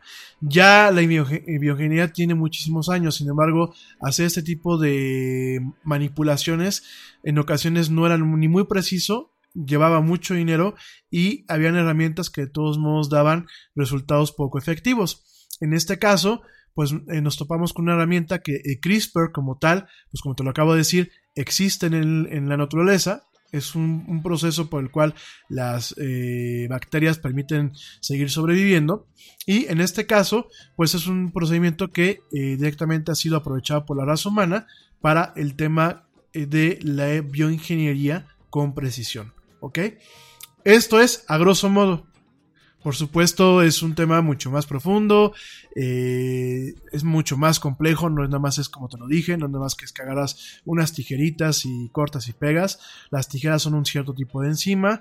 Eh, hay mucho tema en cuanto a entender lo que es el código genético y lo que muchas veces cada gen hace. De hecho, el tema de secuenciar eh, códigos genéticos, pues no es, no es trivial, es un proceso que lleva muchísimo tiempo y muchísima experimentación. Y aquí lo que vemos son varias, eh, varios puntos de vista, ¿no? Por un lado, nos topamos con la posibilidad de que el día de mañana el ser humano eh, tenga una mejor calidad de vida y una mayor expectativa de vida al contar con tratamientos que eh, van más allá de un tema solamente de antibióticos y de medicamentos como tal. Directamente nos podemos topar con verdaderas terapias en donde podemos en algún momento curar el cáncer, sea el cáncer que sea, el SIDA, sea la variante de SIDA que sea, y, curar cierto tipo de enfermedades netamente autosómicas o bien autoinmunes o, enfermedades raras como por ejemplo lo que platicábamos el día de antier con la muerte del creador de Bob Esponja, ¿no? Enfermedades como la ALS, enfermedades como la distrofia muscular, enfermedades como la esclerosis múltiple, porque la esclerosis múltiple pues, es una enfermedad que se puede controlar, pero que no tiene cura. Y hay cierto tipo de terapias genéticas y cierto tipo de terapias basadas en CRISPR que pueden llegar el día, de, el día de mañana a ser sumamente prometedoras para poder atender a este tipo de pacientes, ¿no? Entonces, tenemos esta parte. Tenemos también la parte en donde podemos tener mascotas que vivan más y que vivan con mejor calidad. Podemos tener una parte en donde el humano se congracie con ciertas razas de, perros y de gatos y realmente limpie los defectos genéticos que en algún momento han sido introducidos por la mezcla que se ha dado por un tema más que nada deportivo y por un tema de vanidad. Hay perros como ciertas eh, razas de bulldogs, hay perros como los boxers, hay, cierto tipo de perros eh, como los golden retrievers que eh, usualmente son razas que son no lo digo de mal porque últimamente son seres vivos, pero y bueno, a mí me encantan los perros, yo no los veo como mascotas, sino como parte de mi familia, pero independientemente de esto, son razas que son defectuosas, son razas que tienen una, tremenda propensión a contraer cánceres, a contraer deformidades, a contraer ciertos problemas. Entonces, eso ha sido por la mezcla de razas que se ha dado y porque muchos de los criadores terminan muchas veces mezclando a perros de una misma familia, por lo cual no se tiene una parte de corrección de errores propia de cuando tú eh, mezclas a diferentes factores, ¿no? En un tema netamente genético, tanto en los animales como los perros, como en, los seres humanos, ¿no? Entonces, al final del día tenemos esta parte y también tenemos la parte de crear utilizando la biotecnología, de crear, por ejemplo, alimentos más nutritivos, más resistentes, eh, donde realmente podamos en algún momento prescindir de los ciertos fertilizantes, de ciertos insecticidas, de ciertos procesos que hoy por hoy son más nocivas, ¿no? Entonces tenemos un potencial totalmente abierto en esta parte, ¿no? Tenemos un potencial en donde encontramos dos caras de la moneda mezclados en el mismo, como si fuera un jingle yang, que es por ejemplo la parte de edición de neonatos. La parte en donde el día de mañana podemos aspirar a tener hijos que no tengan enfermedades congénitas, a tener hijos que sean listos, a tener hijos que sean deportivos, a tener hijos que inclusive tengan un cierto color de cabello, de tez, que tengan ciertas habilidades. Pero aquí entramos en una conflictiva o en una disyuntiva moral, ética, y que de alguna forma podría en su momento atentar sobre lo que hace único al ser humano. Por un lado tenemos un chorro de ventajas, ¿no? Imagínense que tú ya tengas un niño del cual no te vas a preocupar el día de mañana de que tenga cáncer, de que se pueda enfermar fácilmente, de que tenga alguna enfermedad congénita, que limite su calidad de vida. Yo creo que muchos padres, si tuvieran acceso a este, tipo de situaciones, probablemente lo harían. No como un gesto egoísta, sino como un gesto quizás eh, como un regalo, un regalo de vida a sus futuros hijos, ¿no? Por otro lado, tenemos un tema en donde de repente sea una técnica o sea una serie de técnicas sumamente costosas que solamente permitan que ciertas élites tengan acceso a estos recursos y de pronto empecemos a ver un tema de racismo y de discriminación ya no entre diferentes colores de piel, ya no entre diferentes etnias, sino entre niños que nacieron de alguna forma puros y niños que nacieron como cualquier ser humano con eh, capacidad de enfermarse y con capacidad pues, de ser un ser humano como hasta el día de hoy lo somos todos, ¿no? Un ser humano convencional. Entonces tenemos estas dos, estas dos aristas, estas dos caras de una misma moneda. Eh, tenemos obviamente implicaciones religiosas, tenemos obviamente implicaciones éticas sobre qué nos da derecho a modificar eh, la existencia de un ser humano con ese tipo de condiciones. Nos dan eh, o nos abren puertas en donde la modificación ya no puede ser para un tema de salud, sino para un tema inclusive de vanidad, un tema de estética, un tema de poder inclusive. Imagínate tener niños eh, que sean dentro de padres que se dedican a la, a la política, que sean niños que puedan vivir hasta 120 o 130 años con ciertas características y que sea la forma de oprimir a otros segmentos de una sociedad o de una población, ¿no? Digo, yo soy fan de lo bueno, yo por mí que la, que la técnica se desarrolle como se debe desarrollar, creo que es muy prometedora, creo que eh, puede abrir un espacio y, nuevo, y nuevos métodos para que uno pueda perpetuarse, ¿no? Yo, por ejemplo, siempre lo digo, yo no me quiero morir joven, ni me quiero morir ni a los 80 ni a los 90. Si, si existe la ciencia y tengo el dinero para hacerlo, pues me gustaría vivir hasta los 100, hasta los 200, obviamente con una buena calidad de vida, ¿no? Pero si existiese la forma de vivir eh, de una forma muy longeva, con una buena calidad de vida, o de forma indefinida, puta, ¿dónde firmo, no? ¿A, quién le, ¿A quién le regalo mis órganos, no? Pero también veo esta parte oscura. También veo esta parte en donde de pronto podemos encontrarnos con escenarios de ciencia ficción que pueden dejar de ser ficción y volverse temas muy reales, ¿no? Un tema de discriminación por parte de una raza de seres humanos superiores, biológicamente hablando, un tema de opresión por parte de estas razas, un tema de inclusive de exterminio, porque imagínate nada más que de pronto las siguientes dos o tres generaciones, en su mayoría, nazcan con elementos que los hagan no perfectos, pero que los hagan seres humanos pues mejores en términos biológicos a lo que somos tú y yo el día de hoy. Entonces, imagínate nada más que en algún momento digan, oye, pues estamos cagando con estos viejos que son poseedores de un chorro de enfermedades que en su momento destrozaron y en su momento hicieron y deshicieron, pues de, alguna forma, ¿cuál sea la limitante para una raza de este tipo? Habrá decir, bórrenlos de la faz de la Tierra, ¿no? Escenario que ya hemos visto en muchas novelas de ciencia ficción.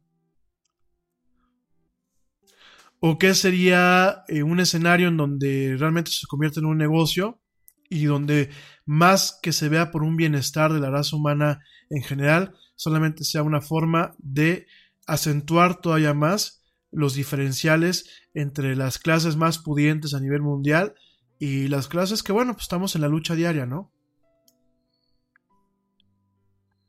Entonces, yo creo que hay que ver las dos partes. Yo, eh, de una forma optimista y de una forma que va muy apegada a mi pensamiento, yo no me opongo al, avance de la ciencia, ¿no? Creo que si realmente es cierto lo que dijo este señor, pues puede ser un, buen paso hacia un camino en donde ciertas enfermedades ya se han acabado, ¿no? En donde vamos a tener que dejar de eh, estar en duelo por un cáncer, por un SIDA, por cierto tipo de enfermedades que cada día nos arrebatan a nuestros seres queridos, ¿no? Si esa tecnología va a permitir que nuestros padres, que nuestras parejas, que nuestros hijos, que nuestros hermanos, que nuestros amigos vivan más, pues por supuesto, yo creo que es una tecnología, son tecnologías que hay que eh, promover y que hay que incentivar, ¿no? Yo veo esa parte. Pero también veo el, el otro lado, ¿no? Y hay un lado que no comenté, que también puede ser muy nocivo. ¿Qué va a pasar con la raza humana en el momento en que a lo mejor no exista el... Bueno, ya no es un equilibrio, ya hay un desequilibrio entre la tasa de mortalidad y la tasa de natalidad. Pero ¿qué pasa si este desequilibrio se, vuelve más pronunciado? ¿Qué va a pasar si, si tú y yo ya no aspiramos a vivir 80, 90 años, sino aspiramos a vivir 120, 150 o 180 años, ¿no? ¿Qué va a pasar cuando empiece a haber un declive en la tasa de mortalidad más amplio del que se está viviendo hoy en día y aumenta la tasa de natalidad. y la expectativa de vida. Digo, el, el planeta tiene un espacio finito, tiene recursos naturales finito, finitos, y, y realmente en algún momento llegará una situación en donde a lo mejor ya el planeta Tierra no sea capaz de darnos sustento. Digo, eso va a llegar, como lo hemos platicado en otras ocasiones, ¿no? Al paso que vamos, va a llegar. Pero ahora imagínate si, si nosotros ponemos esto en un proceso netamente acelerado. ¿Qué va a pasar? Digo, yo personalmente tengo problemas con el concepto de la muerte, ¿no? Eh, no lo asimilo como quizás muchas culturas lo, lo, asimilan o como muchas personas lo asimilan. A mí sí me, sí me, sí me ocasiona un conflicto. Pero no dejo de entender que es un proceso natural y que es parte de un, equilibrio y que es parte de una necesidad y de un orden de la vida, por lo menos hasta el día de hoy, me parece que es un orden natural y un orden de la vida. Genéticamente estamos programados para en algún momento morirnos. Tenemos una bomba de tiempo desde el momento en que nacemos. Y por algo es. Entonces, aquí yo veo estas dos partes, ¿no? ¿Me conflictúan? Sí, porque yo quisiera vivir para toda la vida, o sea, para siempre, y quisiera que mis papás y que mis mascotas y que mis seres más queridos pues vivieran para toda la vida, ¿no? Que fuéramos, pues no inmortales, pero a lo mejor sí súper, ultra, mega, recontra longevos, ¿no? Pero también tenemos esta otra parte. ¿Hasta dónde aguantaría un planeta, un planeta Tierra con generaciones eh, súper longevas, ¿no? Y sobre todo también vemos una parte en donde qué clase de caja de Pandora o qué clase de monstruos podemos destapar en caso de que se abuse de una tecnología como esta. Hay muchísimas cosas. Eh, obviamente, pues esto fue lo que dijo este doctor He Jian Kui en una conferencia de geneticistas allá en Hong Kong esa semana. Eh, la otra parte que tenemos es, vamos a pensar que es cierto que esos bebés fueron editados. ¿Qué clase de errores pudo haber involucrado esta técnica en estos bebés? ¿Qué clase de problemas pueden tener el día de mañana? ¿Qué, qué pasa si su, su, la adición a su genoma no fue adecuada, ¿no? Por ejemplo, Eric Topol, un geneticista en el eh, Instituto de Investigación Scripps, comentaba eso, ¿no? Comentaba de que eh, era muy malo lo que había hecho. Porque en una experimentación sobre humanos, directamente podíamos toparnos con resultados que no fueran tan optimistas o tan uh, eh, prometedores como él lo dice, ¿no? Entonces, en este caso, lo que hizo él, ya para finalizar, lo que hizo él, pues es que en, todo nuestro, en todo nuestro genoma, en todo nuestro código genético, tenemos un gen y tenemos una copia. Eh, la copia viene de cada uno de nuestros papás. En este caso, eh, Nana y Lulu solamente tienen una copia del gen CCR5 editada, de acuerdo a lo que comenta el doctor G en sus pocos, eh, en la poca información que dio en esta, en esta conferencia, ¿no? Entonces tiene un, cada bebé tiene una copia editada y, un, y una copia que no está editada, ¿no? Eh, esto puede ser muy peligroso porque puede llevar a otro tipo de desarrollos en caso de que sea cierto y puede generar mutaciones que en algún momento eh, puedan hacer válida esa frase que tenemos aquí en México, en donde dice que muchas veces es peor la cura que la enfermedad, ¿no?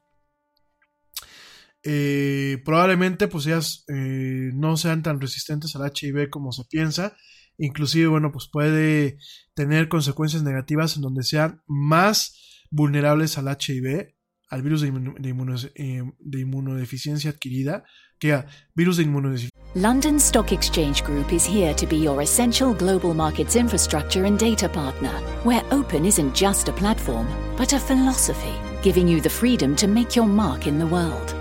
LSEG, open makes more possible. Ciencia humana, eh, inclusive, bueno, pues pueden inclusive eh, modificar otras partes del código genético y causar otro tipo de deformidades o mutaciones u otro tipo de enfermedades. Eh, en algunas investigaciones se ha, se ha, comprobado que ciertas mutaciones en el gen CCR5 pueden hacer a la gente más eh, susceptible a fallecer por una gripe común y corriente, ¿no? Entonces, no es un juego, creo que a todos nos emociona y sobre todo a la gente que, así como tú y yo, que nos, nos apasiona la ciencia y nos, nos, apasiona el progreso científico, no es un juego. Obviamente hay muchísimas cuestiones en, eh, en juego y, y, en polémica en ese tipo de circunstancias. Habrá que ver realmente si, si lo que hizo fue cierto y si lo que hizo es cómo lo hizo, bajo qué condiciones. Creo que tampoco se puede eh, tomar una, una actitud a rajatabla de prohibir, de prohibir la investigación en estas áreas. Creo que no se puede retroceder ni empezar a hacer, eh, a tener ocurrencias o aventarse maromas en torno a este tipo de cuestiones, pero tampoco se puede dejar que las investigaciones se hagan de esta forma, ¿no? Yo sé que en ocasiones es la forma en la que se avanza, sobre todo porque hay leyes muy estrictas y que de alguna forma en ocasiones no están actualizadas a los tiempos modernos en torno a lo que es la bioética. Me queda muy claro. Pero tampoco las puedes tirar a la basura, tampoco las puedes desechar. Creo que debe haber un punto medio, creo que se debe de respetar la vida, en este caso de estas dos bebés, que si realmente tuvieron una modificación, pues no se les consultó, y será algo con lo que deban de cargar toda su vida, así como su condescendencia.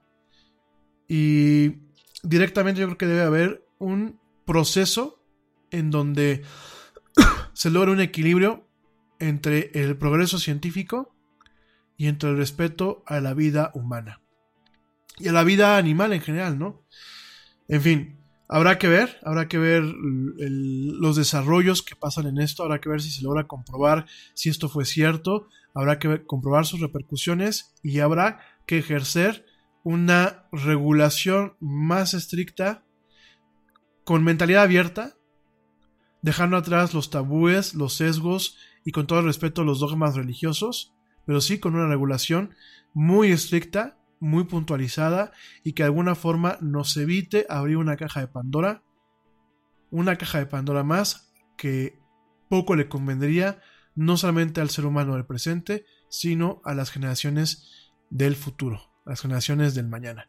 En fin, chicos, son 10 para las 9, me voy rapidísimo en un corte, regreso para platicar, ya no hay calentamiento global porque me voy a ir eh, muy largo, ya sé que son dos días que quedo con ustedes, les voy a dar solamente la entrada del tema que vamos a estar platicando la próxima semana, el tema del calentamiento global, cómo afecta a nuestra salud, voy a hacer un par de puntos y me voy a ir con la lista de recomendaciones de Netflix, bueno, de estrenos, no son recomendaciones como tal, sino de estrenos de Netflix para este mes de diciembre, para que, bueno, ahora el fin de semana que viene, pues puedan aprovecharlo.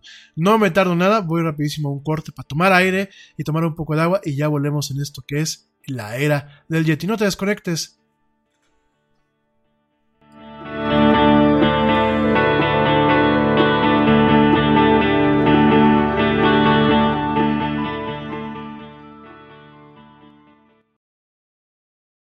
Yo, check this out. Este corte también es moderno. No te vayas.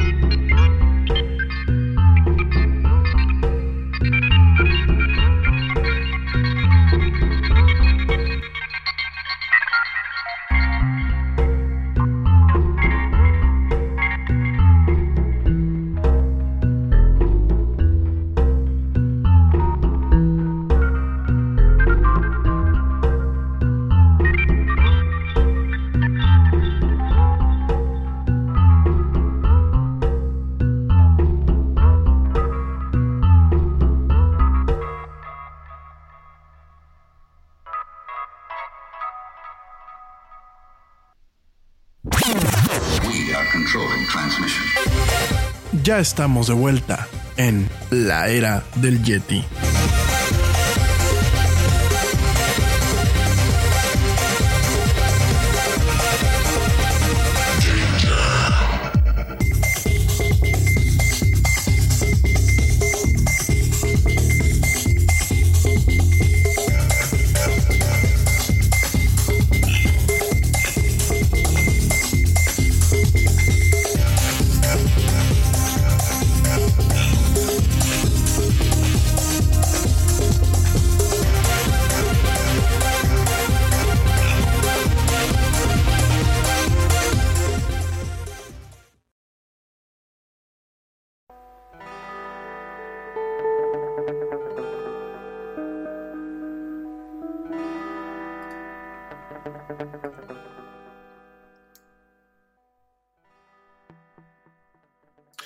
Ya estamos de vuelta en esto que es la era del Yeti. Gracias a todos por sus comentarios y gracias a todos por su paciencia con este estrepitoso arranque de esta emisión. Eh, por aquí me mandan algunos comentarios, saludos, eh, bueno, me pienso que mande saludos a Laura Cantú, a Fanny Carvajal, a la Chelita Cuántica, por supuesto a Ale Dresler que dice que llevo varios días sin saludar a Nomi, que Ale, te, te saludo desde aquí, desde, desde México y hasta Alemania. Saludos también a María Luisa Martínez, a Luis González Smith y a Rafa Salazar Torres, que me pregunta Rafa, me dice, oye, ¿qué es eso que tienes en tu micrófono en una de las fotos que subiste? Lo que se ve como el disco, yo supongo que es lo que me dices, bueno, hay dos discos en la foto, ¿no? Lo primero es donde viene montado el micrófono. Esta parte se le conoce como shock mount. Un shock mount es una, un tipo de montaje para el micrófono, de tal forma que cuando tú pegas contra la mesa o pegas contra el brazo donde está montado el micrófono, o mueves el micrófono, no se escuche, no se materialice directamente en el sonido. Eso es un shock mount, usualmente son unos discos que tienen, como el que ves en la foto, tiene unas, unas, ligas, unas ligas de suspensión, y lo que hacen, bueno, pues es evitar que el sonido se transmite eh, de forma abrupta cuando tú tienes un golpeteo sobre el brazo, sobre la mesa, o eh, inclusive eh, haciendo, pues, eh, con ciertos sonidos ambientales, ¿no? Eso es lo que es el shock mount. Y el otro disco, se le conoce como pop filter. Es una membrana, es una membrana principalmente de nylon. Eh, bueno, son dos membranas de nylon en muchos casos. Y lo que hace es proteger al micrófono de eh, ciertos sonidos que se les conocen como plosivos. Así, no explosivos, sino plosivos, por el inglés plosives. Y eh, cómo te proteges es cuando, cuando uno en ocasiones habla con ciertas palabras que tienen B o con P, en el caso del español, en el caso de otros idiomas, eh, usualmente son sonidos que eh, golpean muy rápido, con, mucha presión acústica, lo que son las membranas o las cápsulas del micrófono. Y en ocasiones tenemos una subida del voltaje, lo cual hace que se sature la señal y se escuche feo el sonido.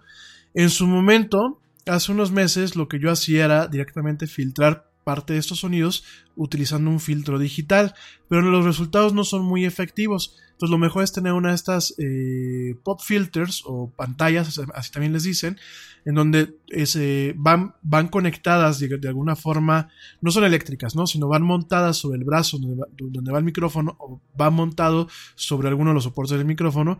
Rara vez se montan directamente sobre el micrófono porque pueden transmitir vibraciones y que estas vibraciones se registren. Entonces se montan en, en algunas partes del micrófono y lo que hace este eh, pop filter es primero evitar que se sature eh, la señal eléctrica y obviamente la señal de transmisión o de grabación cuando uno maneja los P's o cuando habla en general. Y la otra parte es proteger al micrófono de la saliva. La saliva tiene muchas sales. Entonces, cuando esta vaporización que uno muchas veces tiene cuando uno habla o cuando llega a escupir sin querer, eh, muchas veces se para por la rejilla que tiene el micrófono, pero hay veces que igual alcanza a penetrar. Toda esta sal de la saliva, pues es obviamente corrosiva y llega un momento en que termina dañando micrófonos sensibles, sobre todo aquellos micrófonos que utilizan membranas o cierto tipo de cápsulas, ¿no? Entonces, eso es lo que tú ves en el, equipo, es el equipo, digámoslo así, lo mínimo que yo recomiendo cuando vas a hacer una, un tema eh, profesional, por ejemplo, transmitir un podcast o bien de hacer voiceovers o ciertas ediciones de audio, ¿no? Donde realmente requiera tu voz. Y es el equipo por default que vas a ver en estudios de grabación, ya sea estudios de grabación musical o estudios de grabación de doblaje. Bueno, oigan, el tema de rápidamente me voy a ir y lo voy a dejar pendiente para lunes, ya son las 9, para la gente que me está escuchando en vivo. El tema de eh, el cambio climático, ¿no? Uno piensa que el cambio climático solamente nos afecta por el tipo de clima, por el tipo de estaciones, eh, por los cambios en la temperatura, pero realmente el cambio climático, ¿qué crees? Ya nos está afectando directamente en temas de salud. El calentamiento global como tal, porque bueno, una cosa es el calentamiento global y otra cosa es el cambio climático. Ambos son eh, cuestiones que van vinculadas. A pesar de que, bueno, no son lo mismo. De todo esto te voy a platicar el lunes con más profundidad para lograr distinguir entre lo que es el calentamiento global y el cambio climático. Eh, vamos a platicando esto con, más precisión, pero el cambio climático que proviene a partir de lo que es el calentamiento global eh, ya está ocasionando problemas de salud muy graves en la población en general. Esto de acuerdo a un reporte de El Lancet, de este, eh, esta revista o este journal, eh, de índole científica, principalmente enfocada en el tema de la medicina, The Lancet publica en el 2018 y lo publica recientemente, un reporte del cual te voy a compartir el link en las redes sociales que se llama The Lancet Countdown, es decir, la cuenta atrás del Lancet. Y aquí eh, lo que hace es publicar un reporte en donde directamente crea o bueno, expone una vinculación entre la salud y el clima, ¿no? En ese sentido, marca cuatro mensajes principales, que es lo que te voy a platicar hoy y ya el próximo lunes te lo platico con más detalle. Principalmente hay cuatro mensajes principales que se derivan de este reporte de la revista Lancet. La primera son los cambios eh, actuales en las olas de calor, en la capacidad laboral, en ciertas enfermedades que son eh, de forma aerobias y en la seguridad alimenticia, en qué sentido, no solamente en la capacidad que se tiene de producción para eh, de alguna forma satisfacer las necesidades alimentarias de la raza humana, sino directamente la seguridad que estos alimentos pueden tener ante el consumo humano, ¿no? Entonces directamente habla de estos cuatro, estas, estos cambios en esas áreas, eh, de alguna forma para manifestar un tema de eh, una advertencia temprana a impactos compuestos y amplios en lo que es la salud pública y que se esperan si las temperaturas eh, continúan aumentando, que es lo que ya está pasando, ¿no? Algunas tendencias en cambio climático, así como impactos, exposiciones y vulnerabilidades muestran un nivel sumamente alto e inaceptable de riesgo para la salud actual y futura de los diversos pueblos alrededor del mundo, ¿no? Ese es el punto número uno en, esta, en este reporte bastante amplio de, Lancet. El punto número dos es que eh, la falta de progreso en reducir emisiones y en construir eh, capacidad adaptiva o adaptable en torno al desarrollo de, eh, las, sociedades y de eh, la civilización en general, pues puede amenazar tanto a las vidas humanas como la viabilidad de los sistemas de salud nacional en los cuales ellos dependen, con el potencial en algún momento de eh, romper o de afectar lo que es la infraestructura eh, pública general de salud y rebasar lo que son los servicios de salud en general, no solamente públicos, sino inclusive privados, ¿no? En ese sentido, digo, eh, imagínate pues un, tema en donde ciertas enfermedades eh, que a lo mejor no, tenían cabida, porque no existían las temperaturas o las condiciones para que prosperaran, imagínate que de pronto pues empecemos a tener ese tipo de enfermedades y se vuelvan una pandemia que puedan poner pues en jaque a los sistemas de salud a nivel eh, mundial, ¿no? Ese es el segundo punto que plantea The Lancet en este reporte. El tercer punto es que, a pesar de estas demoras, un cierto número de sectores ha empezado a ver eh, el comienzo de una transición a formas de emisiones bajas en carbón y está claro que la naturaleza y la escala de la respuesta al cambio climático será un determinante, un factor determinante en formar y en adecuar lo que es la salud en general de las naciones, no solamente para ahorita, sino para los siglos que vienen, ¿no? Eh, este es el punto número 3 y creo que es un punto que ni en el gobierno de los Estados Unidos ni en el próximo gobierno de México han logrado entender, ¿no? Mientras que allá arriba están diciendo que se salen del Acuerdo de París y de alguna forma han incentivado el desarrollo de tecnologías que siguen siendo muy contaminantes o de, o de formas de energía que siguen siendo muy contaminantes. Además de que allá arriba pues siguen en ese plan, aquí en México ahora salimos con las ocurrencias de que el presidente electo quiere poner más planes de carbón, ¿no? Tomando en cuenta de que, bueno, el día de mañana pues podemos afectar nuestra propia salud, ¿no? Ese es el punto número 3 y el punto número 4 de este reporte es que dice que eh, busca este, este informe eh, generar un, un entendimiento diverso y amplio a nivel internacional del cambio climático, ya no solamente como un problema eh, de la naturaleza o como un problema de índole social, sino como un problema también de índole de salud pública, que será crucial en entender y en crear una eh, estrategia y una respuesta acelerada cuando este tipo de situaciones puedan devenir de eh, pues estos impactos o este tipo de circunstancias, ¿no? Por ejemplo, pues ellos comentaban y ya el lunes se lo voy a platicar con más, con más detalle, comentan en este reporte que, por ejemplo, han aumentado los casos de alergia, han aumentado la severidad de alergia en algunas, en algunas poblaciones y al igual que han aumentado, por ejemplo, los casos de asma eh, no solamente en personas que ya lo tienen de ataques de asma, sino han aumentado también en personas eh, que desarrollan el, asma de forma espontánea y en niños que nacen con propensión a ser asmáticos en, durante, su, crecimiento, ¿no? Entonces hay muchas cuestiones que hay muchas cuestiones que vamos a estar platicando el próximo lunes directamente devenidas de este informe que hace eh, la revista The Lancet. Y bueno, son cuestiones que ya debemos de tomar en cuenta porque ya las estamos viviendo, ¿sale? En fin, oigan, pues ya para cerrar el programa me voy rápidamente con los estrenos de Netflix para... Bueno, rápidamente déjame te platico algo, de lo cual también voy a platicar contigo el próximo lunes, algo que considero importante. Fíjense que nos llega la nota exclusiva. Eh, es una nota que, bueno, directamente fue publicada el día de hoy en la en, el, en la página de Fast Company, de esta revista eh, muy interesante sobre, sobre empresas y sobre economía y finanzas. Y es una nota exclusiva en donde Airbnb anuncia su intención oficial de empezar a diseñar y a vender casas en el 2019.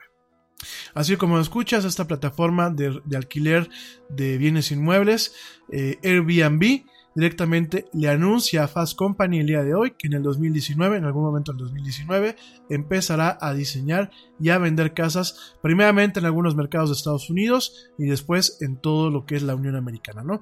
Ya de esto platicamos el lunes. Si ustedes, al igual que un servidor, también se dedican al tema de inmobiliario, pues, eh, o tienen amigos que se dedican a este tema, díganles que nos sintonicen el lunes para que eh, se enteren, pues, de un nuevo factor que puede ser utilizado a nuestro favor, siempre y cuando estemos a la altura, o que bien puede ser detrimental para muchos agentes de bienes raíces. En México, no en el 2019, probablemente no en el, en el 2020, pero sí probablemente en el 2021 o en el 2022, en base a lo que Airbnb descubra eh, de cómo le va el año que viene allá en Estados Unidos, ¿no? No solamente para los que nos dedicamos a esta parte, sino también para toda aquella gente que eh, directamente también son arquitectos, también para las constructoras, en fin, puede venir a ser un parteaguas esta empresa y vamos a estar platicando de esto el próximo lunes, ¿sale? Bueno, oigan, en cuanto a los estrenos de Netflix para diciembre, ya el próximo lunes platicaré de las demás plataformas. Pero bueno, eh, para diciembre directamente aquí en México y en buena parte de Estados Unidos encontramos estrenos como directamente en series. Nail Edit, Felices Fiestas, el 7 de diciembre. Eh, Perros de Berlín, el 7 de diciembre. Eh, Neo Yokio, Pink Christmas, el 7 de diciembre. El Recluso, el 7 de diciembre. La temporada 3 de Outlander, el 11 de diciembre. Wanted, temporada 3, 13 de diciembre. Inside the World Towers Prisons, temporada 3, 13 de diciembre. Esta serie es un documental de las prisiones más, eh, más ríspidas y más, eh, digámoslo así, más severas a nivel mundial. Entre los verdaderos narcos, el 14 de diciembre. The Protector, que es una serie, parece ser turca, muy interesante. Es como, como un tema ahí medio místico, como medio Harry Potter, pero un poco más maduro y de origen turco. Se estrena el 14 de diciembre. Tidelands, el 14 de diciembre se estrena. La temporada 4 de Fuller House se estrena el 14 de diciembre. Sin senos, sí hay paraíso, lo que es la tercera temporada. La, temporada que están pasando en la televisión se estrena en Netflix el 14 de diciembre.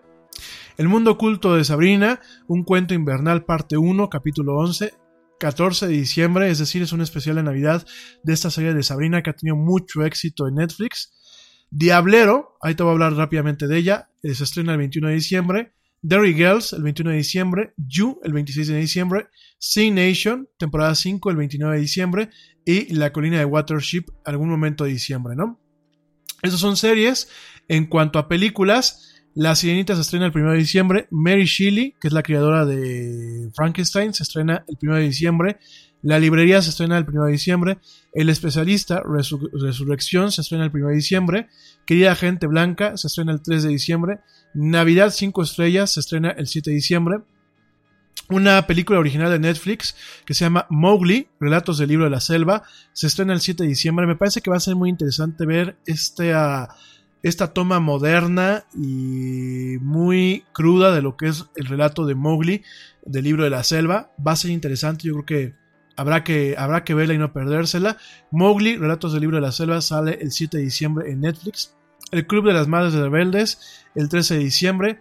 Sing Street, ese es tu momento, el 14 de diciembre. Les recomiendo mucho Sing Street. Es una película británica musical muy, muy, muy buena.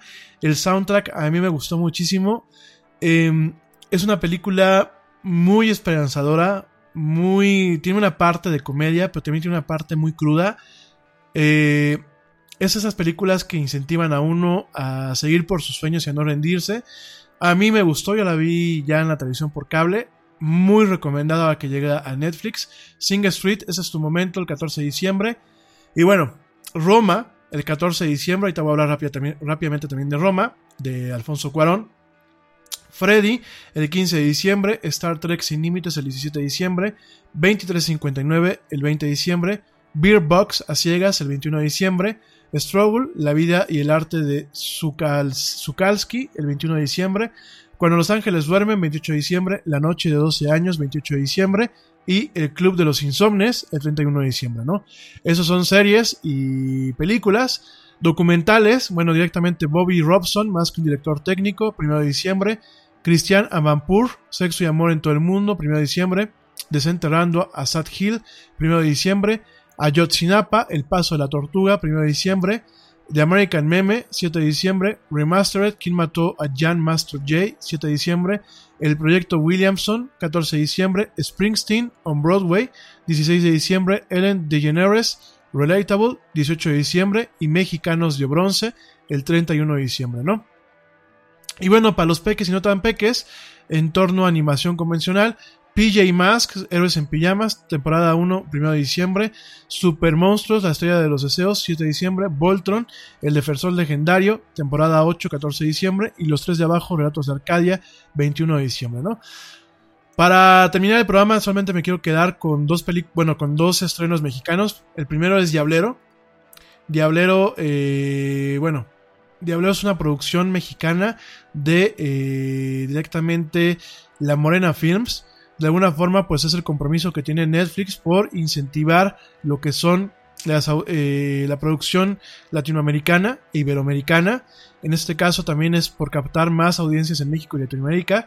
Y bueno, directamente además de Club de Cuervos y La Casa de las Flores, pues nos topamos con Diablero, que es una nueva serie mexicana eh, producida por La Morena Films. Esta serie de Diablero que tiene como protagonista a Christopher Von Uckerman, que bueno, eh, cada quien tiene sus opiniones al respecto de este, si este muchacho pues actúa o no actúa. Te recuerdo que es el muchacho que salió de Rebelde. Pero bueno, eh, junto con este señor eh, y un elenco que está compuesto por Horacio García Rojas, Giselle Curi, Fátima Molina, Dolores Heredía, Humberto Busto y bueno, entre otras personas.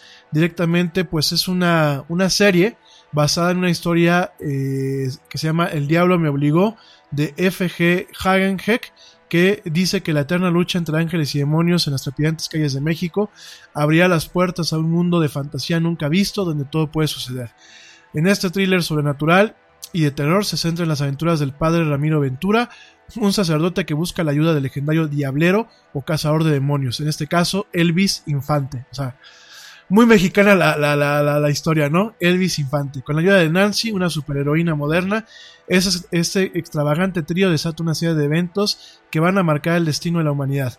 En el camino, corazón y eh, bueno, en el camino cazarán y venderán eh, venderán demonios, ángeles caídos y, criaturas del otro mundo en el mercado negro, conectado con un circuito de lucha clandestino, ¿no?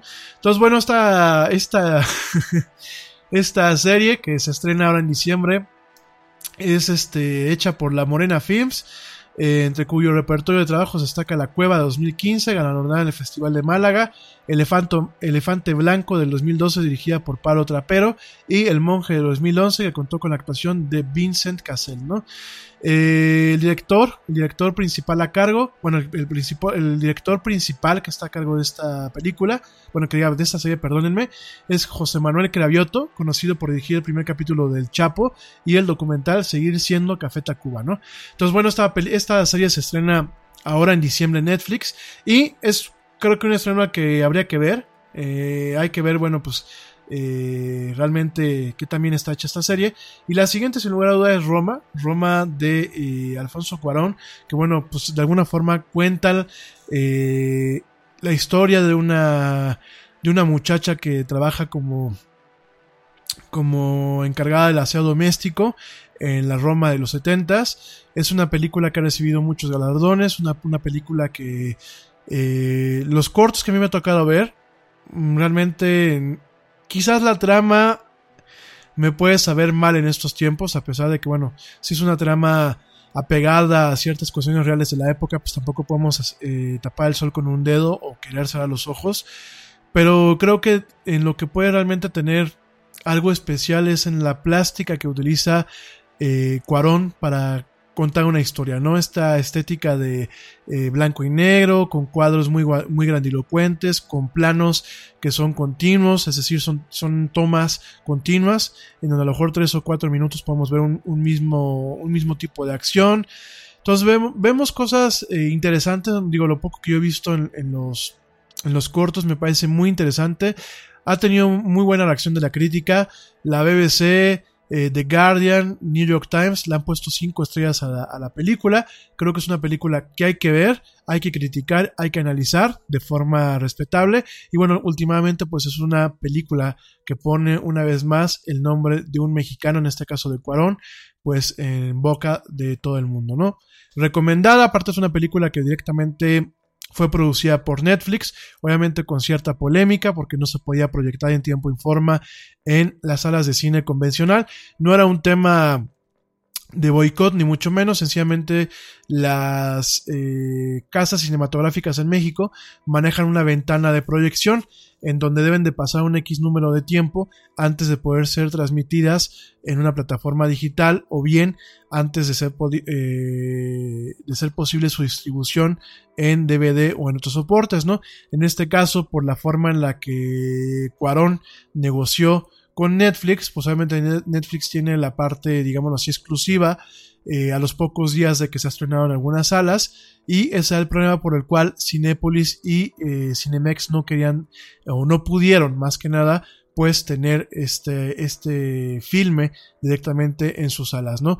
Ellos tienen que cumplir con ciertos acuerdos, con ciertas eh, concesiones que se tienen con las distribuidoras a nivel internacional y bueno, desafortunadamente pues quizás no se ha visto en las salas en las que realmente esta posible joya eh, cinematográfica debía de verse. Sin embargo, bueno, afortunadamente en Netflix la vamos a poder empezar a ver a partir del día 14 de diciembre. En fin, oigan, pues ya me voy.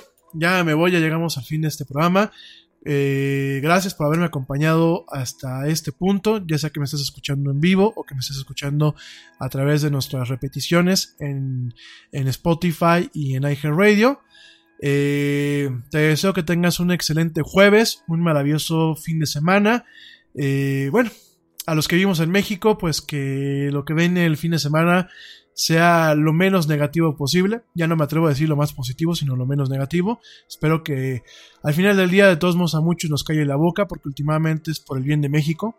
Desafortunadamente, pues en estos meses no solamente no, no, no nos las ha callado, sino nos ha dado más, a, más de qué hablar.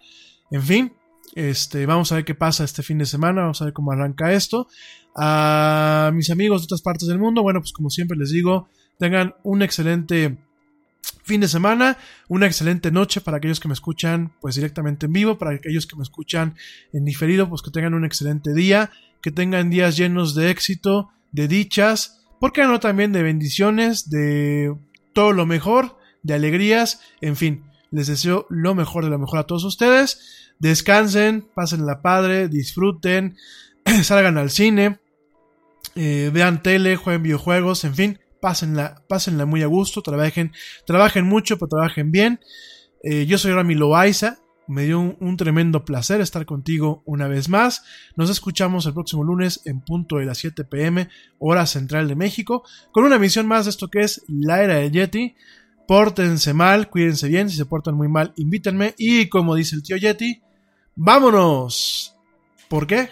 Porque ya nos vieron. Cuídense mucho y nos escuchamos el próximo lunes.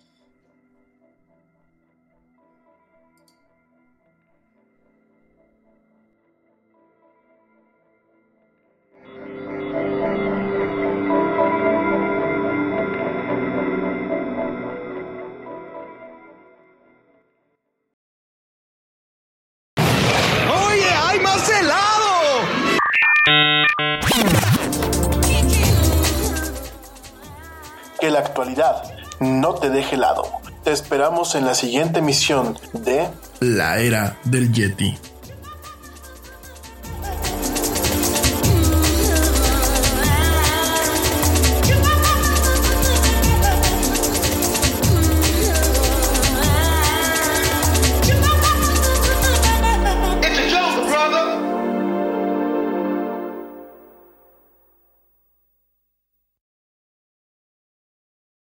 Nada es más importante que la salud de tu familia, y hoy todos buscamos un sistema inmunológico fuerte y una mejor nutrición. Es por eso que los huevos Egglands Best te brindan más a ti y a tu familia. En comparación con los huevos ordinarios, Egglands Best te ofrece 6 veces más vitamina D y 10 veces más vitamina E, además de muchos otros nutrientes importantes, junto con ese sabor delicioso y fresco de la granja que a ti y a tu familia les encanta. Todos queremos lo mejor para nuestras familias. Entonces, ¿por qué no los mejores huevos? Solo Egglands Best. Mejor sabor, mejor nutrición, mejores huevos. London Stock Exchange Group is here to be your essential global markets infrastructure and data partner, where open isn't just a platform, but a philosophy, giving you the freedom to make your mark in the world. LSEG, open makes more possible.